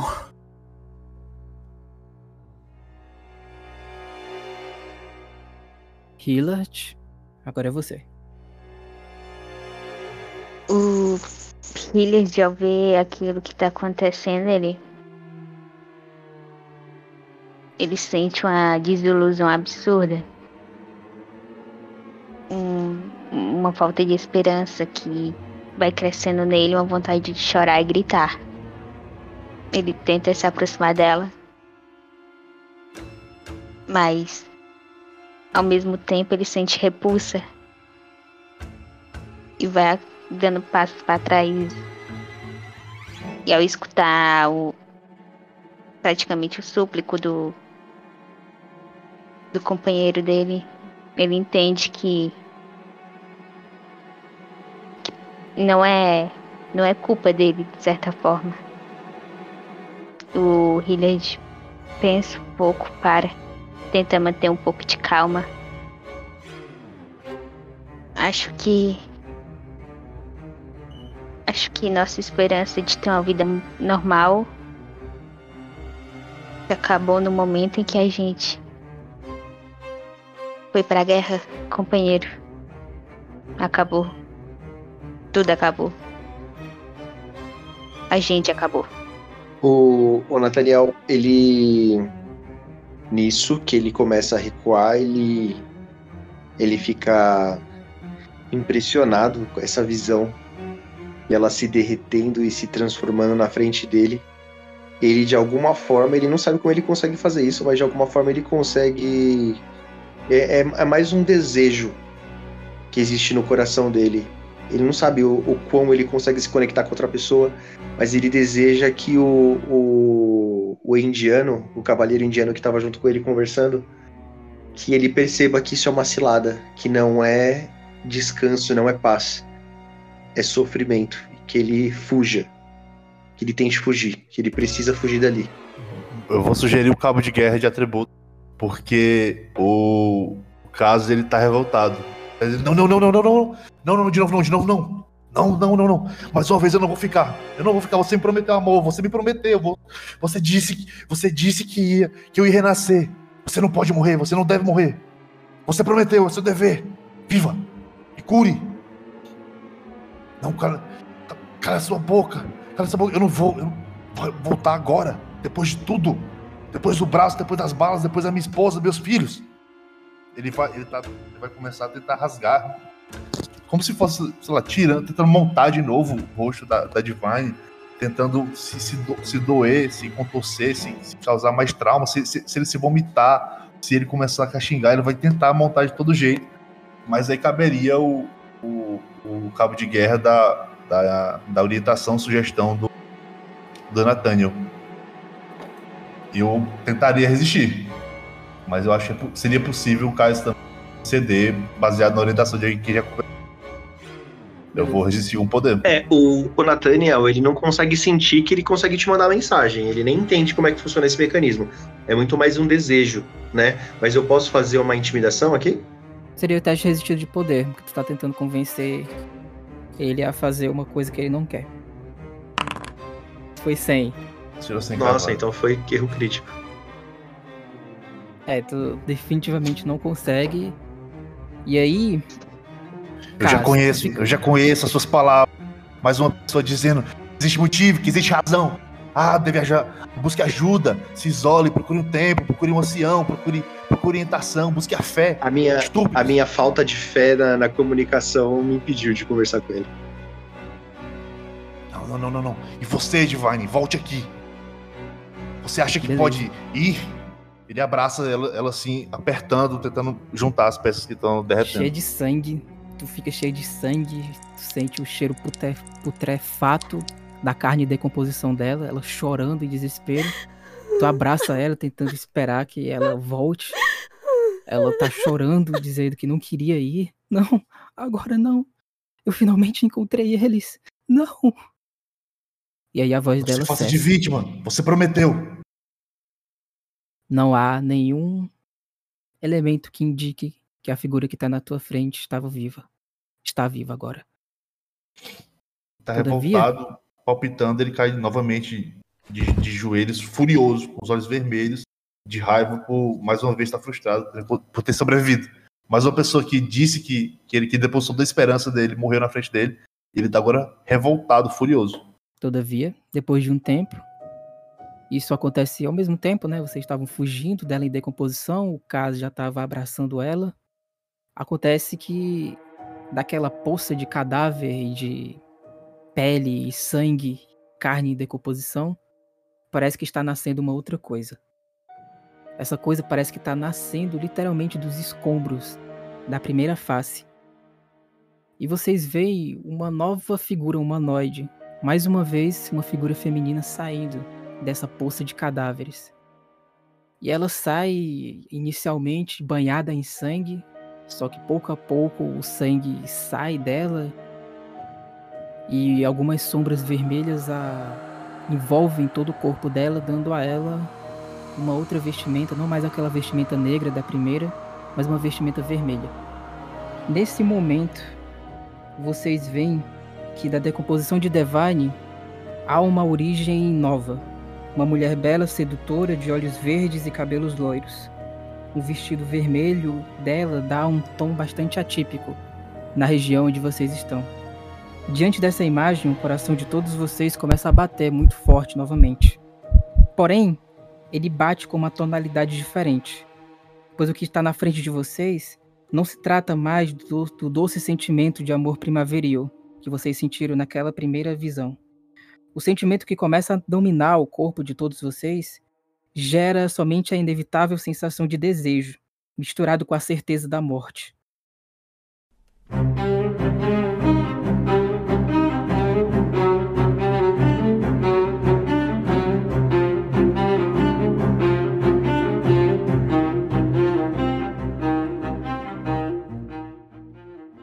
Os corações desenfreados de vocês ultrapassam os limites da razão e despertam um sentimento mais profundo que há. Algo incontrolável e tentador. Um vírus debilitante que exige a satisfação da poderosa atração que se apodera de todos os seus corpos. É uma paixão incontrolável. A mais nova reação advinda dessa, nossa, dessa nova figura que está na frente de vocês. Ciente aparentemente dessa indescritível fraqueza que se apodera de todos os seus corpos, essa nova figura inicia uma dança ritmada na frente de vocês, típica de um ritual satânico, atraindo em corpo e sangue toda a vida de vocês. Assim, a velocidade com que a dança da cultista se, se intensifica acaba revelando sombras vermelhas ao redor da sala, como se outras existências assumissem um papel de mensageiras do império do desejo e da morte. Essas sombras vermelhas dominam o salão aquático onde vocês estão, enquanto a própria Divine acelera os movimentos, atraindo o caos e o desespero para esse silencioso local. Isso porque, à medida que a dança satânica prossegue, é o corpo de vocês agora que começa a se despedaçar. E assim segue a valsa mefítica dessa figura, com cada passo arrancando a carne, o sangue e a alma de todos vocês, que agora só conseguem murmurar e gritar em desespero diante desse inevitável fim. Agora a violência dessa figura faz com que vocês sintam uma dor excruciante inevitável. Vocês estão sentindo que definitivamente vocês vão ter que fazer uma escolha. Se vocês vão realmente prosseguir no caminho dela ou se vocês vão seguir o outro caminho.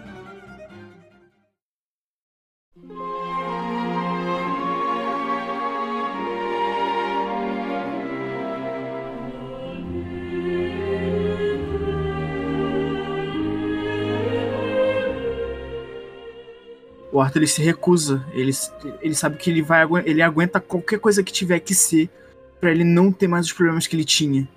Ele não tem medo de pagar o preço que for para não sofrer mais com o que ele sofria. Ele não aguenta mais os flashbacks, os momentos, os pesadelos, se assustar com qualquer som alto. Ele não aguenta mais todos os traumas e problemas que ele adquiriu após a guerra. Ele tá pronto para pagar o preço. Ele decide seguir o caminho. O Hilliard ele tá cansado. Ele só quer que, que tudo acabe, que ele consiga nova vida, que ele tenha finalmente a paz que ele tanto quer. Ele segue o caminho. Caso que teve a forma se construída através do corpo dele, talvez ela esteja nesse momento que ele decide, tá, tá dançando de costas atrás dele. Ele, como se, como se tudo isso debochasse da, do, desse amor que ele dizia sentir pela esposa dele. Ele lembra da, das vezes que ele traiu a mulher dele, que ele abandonou a família, que agora, mesmo no movimento, ele achava que estava protegendo a família e tal. Enfim, ele lembra das, das, vezes que, que ele foi hipócrita e o quanto é hipócrita essa, essa, essa devoção dele. Porque, enfim, no fundo é só o trauma, não é de fato um sentimento crime. Ele, é, ele ele tá revoltado, ele foi, ele foi, ele, ele passou por uma catarse reversa agora de e agora é confrontado por essa visão que ele não tinha de desejo e é, proximidade com a morte. Ele. Porque você brinca com, com isso. Algumas memórias precisam ficar no passado. Precisam ser travadas, tra trancadas. Pa pare de me tentar. Eu ainda aceito, mas pare de me tentar. O Nathaniel, ele vai ele vai seguir. Ele vai seguir muito mais por uma curiosidade mesmo. Ele tá tentando entender que tipo de experiência pela qual ele tá passando. Ele, ele não entende isso, a mente dele não tá entendendo isso como uma morte, é muito mais uma experiência extracorpórea, e ele vai seguir. Com essa decisão, vocês passam por uma promessa doce, passam pela violência e mesmo assim prosseguem na salvação que Salvatore prometeu a todos vocês.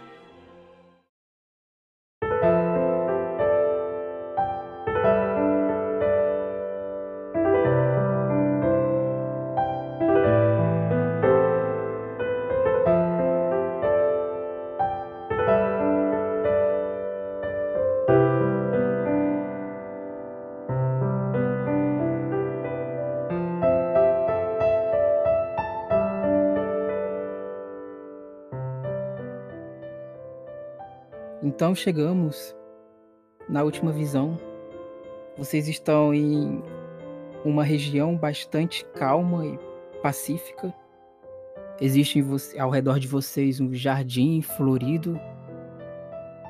E vocês estão sentindo, em contraste com aquele primeiro sentimento que vocês tinham sentido, com a primeira fase de Devane, a sensação de conforto, o segundo sentimento de medo e de dor, todos eles passam e vocês se sentem finalmente completos.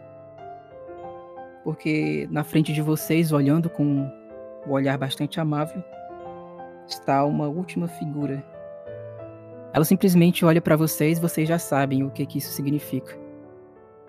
Vocês agora, nesse exato momento, estão juntos nesse lugar pacífico. Parece uma espécie de novo Éden. E há uma paz absoluta no coração de todos vocês, porque finalmente vocês podem dizer que acabou. Vocês passaram, pra, vocês passaram pela aprovação necessária e escolheram um caminho. E agora vocês podem se despedir, porque o próximo caminho que vocês vão, vão perseguir é a vida que vocês querem, a vida feliz que vocês desejam. Que pode ser vocês viverem uma vida sem os traumas que vocês têm, pode ser uma outra vida onde vocês possam viver é, uma vida completamente diferente da que vocês tiveram até aqui. Agora é o momento de vocês se despedirem, porque vocês conseguiram passar pela aprovação. E na frente de vocês, o lírio do amanhecer vai caminhar vocês até o Éden prometido por Salvatore. Nesse momento, vocês todos estão juntos e podem conversar até o momento da partida. Então, finalmente vamos ter nosso momento. Vamos O que? voltar ao normal. O que? Vocês, vocês, vocês estão aqui também?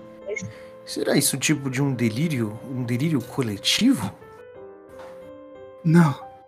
Eu espero que não. É, Eu espero. Meu amigo, é, é nossa salvação. hum, Nós conseguimos, você não percebe? não, não percebo, não percebo salvação alguma. Eu tinha quebrado a minha mão minutos atrás. Você viu? E ela continua quebrada? Não, minha mão está perfeita. Então você está Ou salvo assim como seja- nós. Não, isso, mas isso, não- isso não faz sentido. Nós conseguimos, na verdade. Nada faz sentido, meu amigo. A vida não faz sentido e isso é maravilhoso. Você tem que procurar um pouco menos de lógica e um pouco mais de fé. Nós conseguimos. Mas fé em quê? Nós estamos livres agora Fé em quê? no desconhecido. Como eu posso ter fé em algo que eu não conheço? Bem, você tem fé na sua própria existência. Você conhece ela? Você sabe por Sim. quê? Se eu penso, eu, eu existo. Ele tá tentando entender isso com algum tipo de folia de. Ele tá tentando entender como um delírio coletivo. Tá, mas. E se, e se você não está realmente pensando? Quem te garante que você está pensando? Quem definiu o pensamento? Os mesmos que acham que existem, mesmo podendo não existir. Já parou pra pensar nisso? Sim, E se formos só uma simulação de uma civilização antiga? E se formos só uma criação inventada de uma criança? Não existe lógica sobre nossa existência. ele tá, tipo, sendo confrontado, né, por. por. por pensamentos, assim, que estão totalmente fora dos princípios lógicos que ele acredita. É, mas ao, ao mesmo tempo ele vê todos vocês ali e vocês parecem estar muito felizes. Ele tá tentando alcançar esse tipo de entendimento. Ele tá se sentindo burro. Ele não gosta de se sentir O, burro. o, o Kaz, ele tá nessa. Ele tá Kratos, na busca por vingança. Ele não tá tipo, ufa, finalmente encontrei. Ele tá próximo a isso, ele tá desesperado e furioso atrás da, da- da- do renascimento dele. Por mais que isso seja um estado de consciência ideal, de desejo, ah, todo mundo tá feliz, igual o Nathaniel. Não, o Kaz tá, tá em êxtase, tá em fúria, como se fosse um bárbaro mesmo.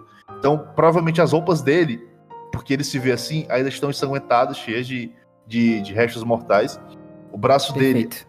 se, tá- se, se, se voltou, tá, tá, tá putrefato, tá, tá raquítico. E ele tá meio demoníaco, tipo, furioso. Mas a parte que vocês conheceram ainda é igual. Mas todo o resto, a busca, tudo que representa a busca dele por renascimento é, é rev- revoltante. E ele não tá nem para as palavras de vocês, ele tá indo em direção ao Éden.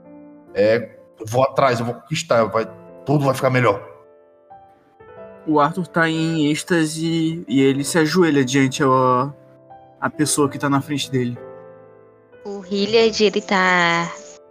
tá super feliz, ele não. não consegue tirar o sorriso do rosto. Depois de muito tempo, ele finalmente consegue escutar direito, ver direito, sentir a perna dele corretamente, mover ela do jeito certo. E ele faz o que ele não fazia há um bom tempo. Ele abraça alguém. Ele abraça o Dr. Nathaniel. Nós conseguimos, homem. Fique feliz com isso. O Nathaniel abraça ele bastante. é, Sabe aquele abracinho de dar uns tapinhas no ombro assim? tá ligado? Ele dá uns tapinhas no ombro assim, sem entender muito bem ainda o, o que que tá. O que que tá acontecendo. Ele decide que ele vai caminhar na direção daquela mulher e ele vai fazer perguntas pra ela, ele quer entender. Vocês percebem que o Nathanael, ainda com muitas dúvidas, ele se direciona até a Divine, só que ele desaparece. E o Kaz, cheio de ódio, tentando caminhar até o Éden. Digamos que a Divine tá na frente de vocês, sentada, olhando com muita ternura, mas atrás dela tá tipo um portal. O Kaz tenta ir até aquele portal e ele some também. É nossa vez, companheiro. Vamos pra nossa liberdade. Vamos. Enfim. E aí, Arthur e, e Hillard. A Divine ela se levanta, essa nova face dela, o lírio do amanhecer, e ela abraça todos vocês e fala: só aqueles, só aqueles com um coração puro e sem dúvidas podem usufruir do novo Éden. Eu espero que vocês aproveitem. E essa é a última palavra que vocês escutam dela. Nesse momento, vocês podem descrever como é que foi, é a vida perfeita do personagem de vocês agora com essa escolha. A vida perfeita do, do Arthur é ele não ter precisado ir pra guerra, não ter acontecido aquela guerra. Ele poder ter vivido a vida dele que ele queria ser um, um médico. Ele queria poder tratar as pessoas, mas ele foi obrigado a se apresentar no, no exército e acabou não tendo competência suficiente para ser um médico. E ele tá vivendo a vida dele tranquilamente, ajudando as pessoas da forma que ele sempre quis. Ele tá aproveitando muito bem, ele conseguiu formar uma família, porque graças por causa dos traumas ele não conseguia ter uma família. O choro de uma criança assustava ele. Então ele tá aproveitando a vida dele ao máximo. Ele tá. Cara, a cada minuto agradecendo por- por essa nova chance e fazendo tudo o que ele pode pro bem das pessoas e pelo próprio bem também. Hillard, como é a tua vida perfeita? A mesma coisa, ele não precisou ir pra guerra, ele ficou no país dele, é, cuidando dos negócios da família, que ele sempre quis fazer. E ainda continua com, com a família que ele tanto amava.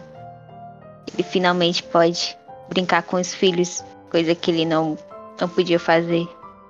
Finalmente pode correr atrás das crianças. Finalmente pode curtir o final de semana com a com a esposa. Finalmente ele pode viver.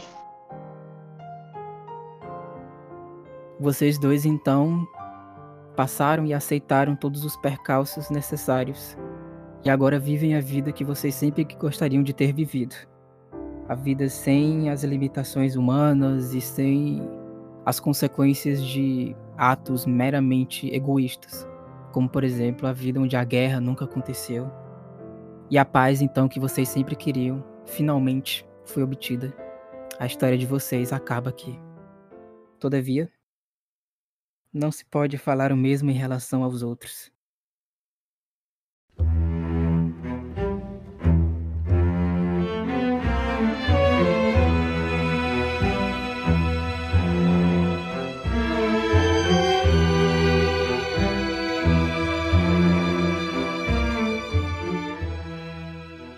Seguinte, a visão que vocês estavam tendo era uma visão um pouco pacífica.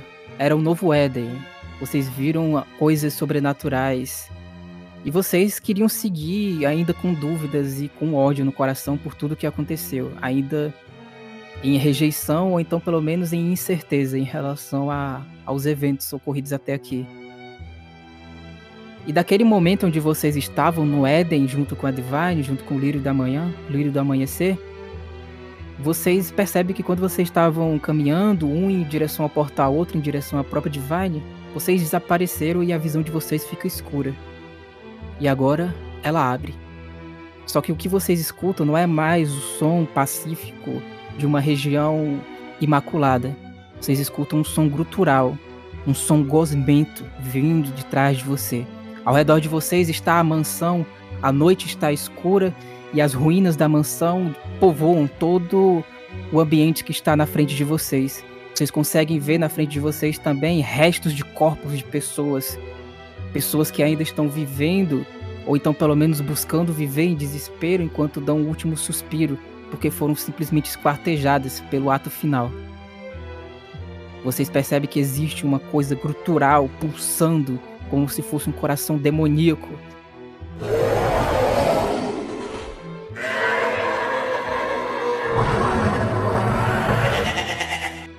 E se vocês quiserem, ainda sem compreender e com o coração palpitando, vocês podem olhar o que está atrás de vocês. O... ele, ele olha. É, o, o Cass tá, tá incrédulo depois de ter passado por tanta, tanta humilhação e ter que aceitar que, que as, as falhas que ele negou o tempo todo e ter que, ter que seguir. Ele meio que superou o, o, o, o a síndrome do, do sobrevivente da pior forma possível. Ele teve que aceitar o, o, o fatalismo de que, cara, não, não tinha solução, não existia. Para ele, ele não merecia mesmo. E agora é outro tipo de, de, de, ódio que ele sente, não. Ele não tem mais essa, essa sensação de que ele deveria ter morrido. Ele, ele, ele sabe que agora ele tá fadado a, a, a sofrer. É tipo, agora, agora ele é um Sísifo. Ele, aquele cara da, da maçã e da água, né? Que, não, que nunca alcançava o que ele queria. Ele tá com ódio, ele se vira pronto para pronto para culpar a, é, isso como a fonte do, do fracasso dele. Tá como raiva, descrever o que por definição é descritível, meus amigos? Porque o que está na frente de vocês é o horror que vocês nunca viram antes na vida de vocês. Pode-se dizer que há algum aspecto similar a uma árvore gigantesca demoníaca. Dos galhos dela, vocês não conseguem ver a parte comum que é habitual de ver em árvores vocês veem rostos, hum, rostos humanos com os olhos vidrados. Vocês veem o rosto dos colegas de vocês grudado nessas árvores. Eles estão falando e dizendo que finalmente alcançaram Éden, assim como as outras pessoas, assim como Salvatore, assim como o próprio Dempsey. E tudo isso vocês olham dentro encarnado em uma estrutura gosmenta, negra, gutural, algo demoníaco que gera imensas, imensos sons similares aos sons de uma cabra, ou algo que pode ser parecido, mas que é absolutamente inimaginável para o ouvido de vocês. O horror que está na frente de vocês quebra qualquer perspectiva de normalidade que possa existir na sua frágil mente. Nada, nada mais faz sentido. Vocês enlouquecem na frente da grande deusa Shubnigurá, enquanto os cânticos profanos dessa deusa assolam toda a região da floresta. A história de vocês, pelo menos por hora, acaba na loucura absoluta. E assim, essa história e esse one shot acaba.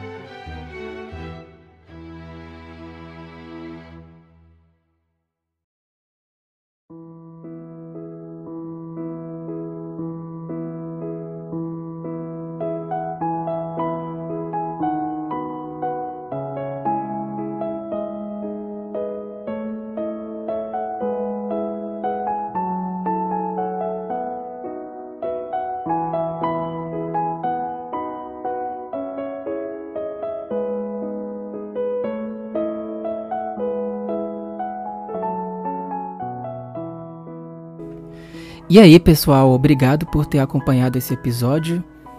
Esse é um episódio especial porque ele é o episódio de aniversário dos nossos dois anos. O grupo se juntou a primeira vez em, do, em 14 de julho de 2021 e agora a gente está fazendo dois anos. Os, o, o podcast em si não vai fazer nem um ano, mas o grupo em si já está junto há dois anos, então a gente comemorou com essa sessão especial onde a gente recriou dessa vez gravando a primeira aventura que a gente jogou em 2021. Essa é uma aventura que ela que ela vai continuar na, na mesa de sexta de of Cthulhu. Então esse daqui é como se fosse o início desse grande mistério do culto à deusa da fertilidade. Espero que tenham gostado. Eu gostaria de agradecer a todas as pessoas que de alguma forma participaram da Quackmire RPG, seja jogando, seja como espectador. E também gostaria de agradecer a todas as pessoas que sempre falam com a gente, de vez em quando aparecem pelas lives, especialmente o Paladino e o Rick, que acompanham a gente desde as primeiras mesas, desde as primeiras sessões que a gente upou no Spotify. Muito obrigado pelo apoio, bem como também a todas as pessoas que de alguma forma participaram ou contribuíram para escutar também os nossos podcasts e nossas aventuras. E os jogadores também têm algumas coisas a falar sobre o aniversário do grupo, então pode conferir. Cara, você acabou de me lembrar uma parada, Dieguinho, que eu, que eu procurei o anúncio lá no fórum no RPG Planet, cara. Muito legal. Eu sempre, eu sempre tive muito receio de, de jogar RPG com gente que eu não conhecia. Jogava, eu sempre joguei com os meus amigos, né?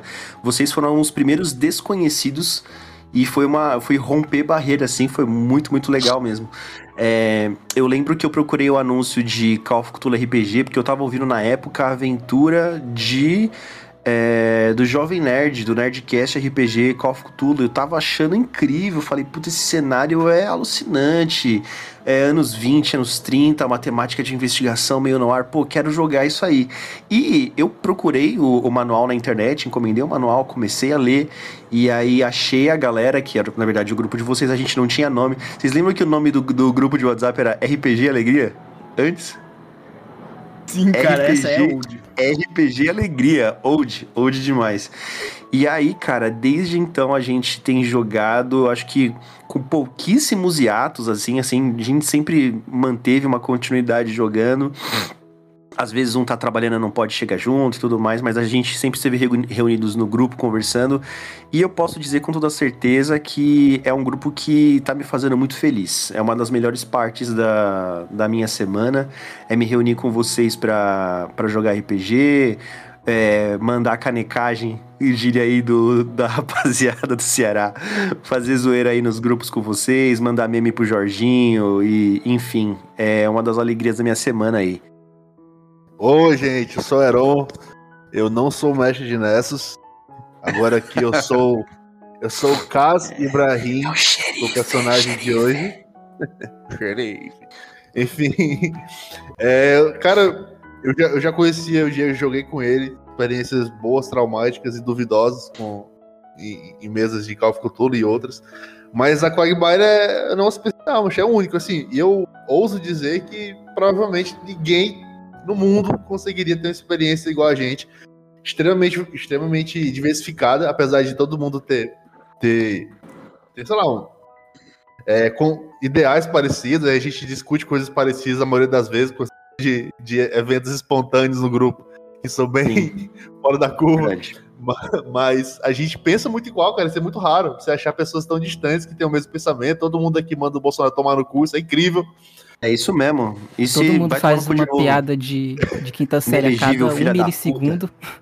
Sim, a cada cinco segundos uma piada de quinta série, piada de cu. Mas é isso, também agradecer muito a galera que ouve a gente, tava comentando com o Diego, que o Diego frequentemente manda as estatísticas do, do Spotify. É, o número era 135, né, Diego?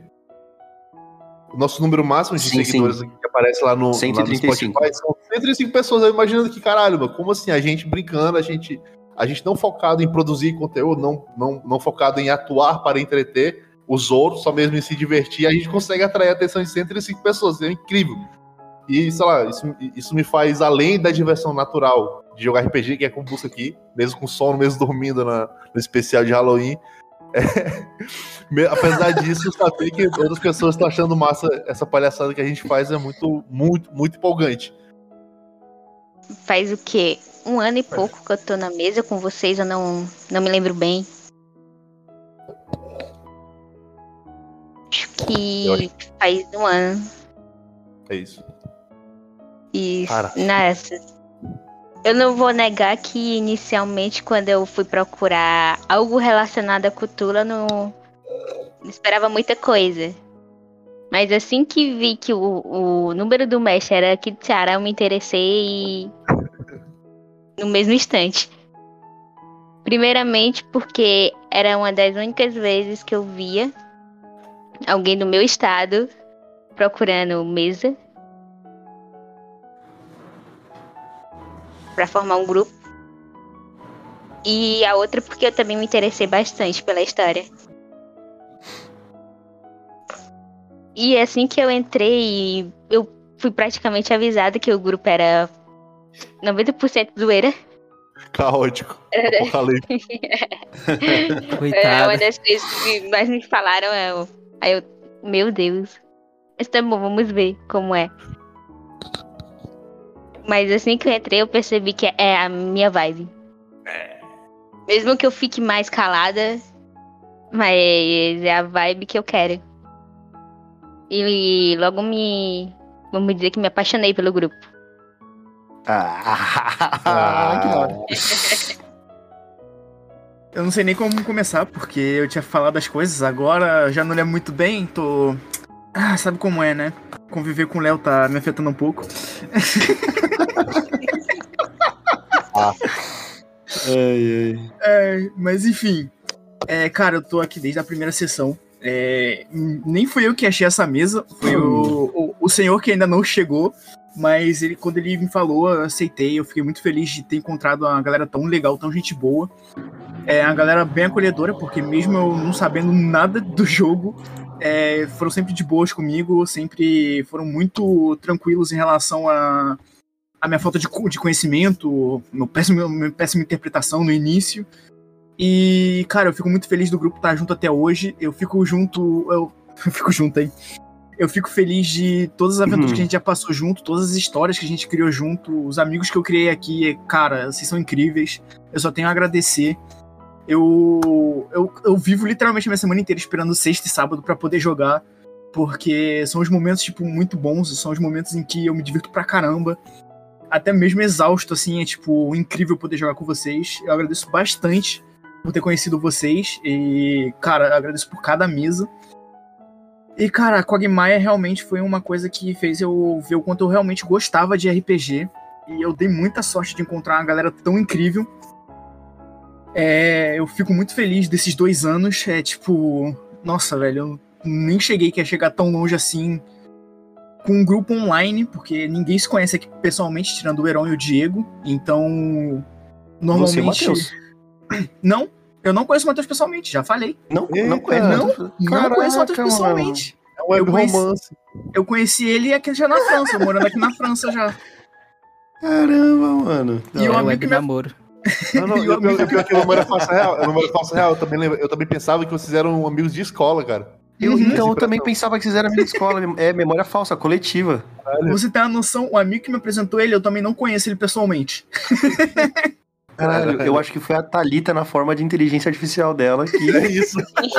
Digital. reuniu tudo. Alterei É. a memória de vocês. É o, o sequestro de Perlink, né? De Neuralink. Mas, cara, eu fico muito feliz desse grupo durar até hoje. Espero que dure pra sempre, de preferência, porque encontrar outro grupo assim. é, nem com um, um- um crítico se acha nesse mundo. E é isso, pessoal. Obrigado por ter acompanhado até aqui. Você também pode acompanhar outras aventuras aqui pelo Spotify das nossas outras mesas. E até mais.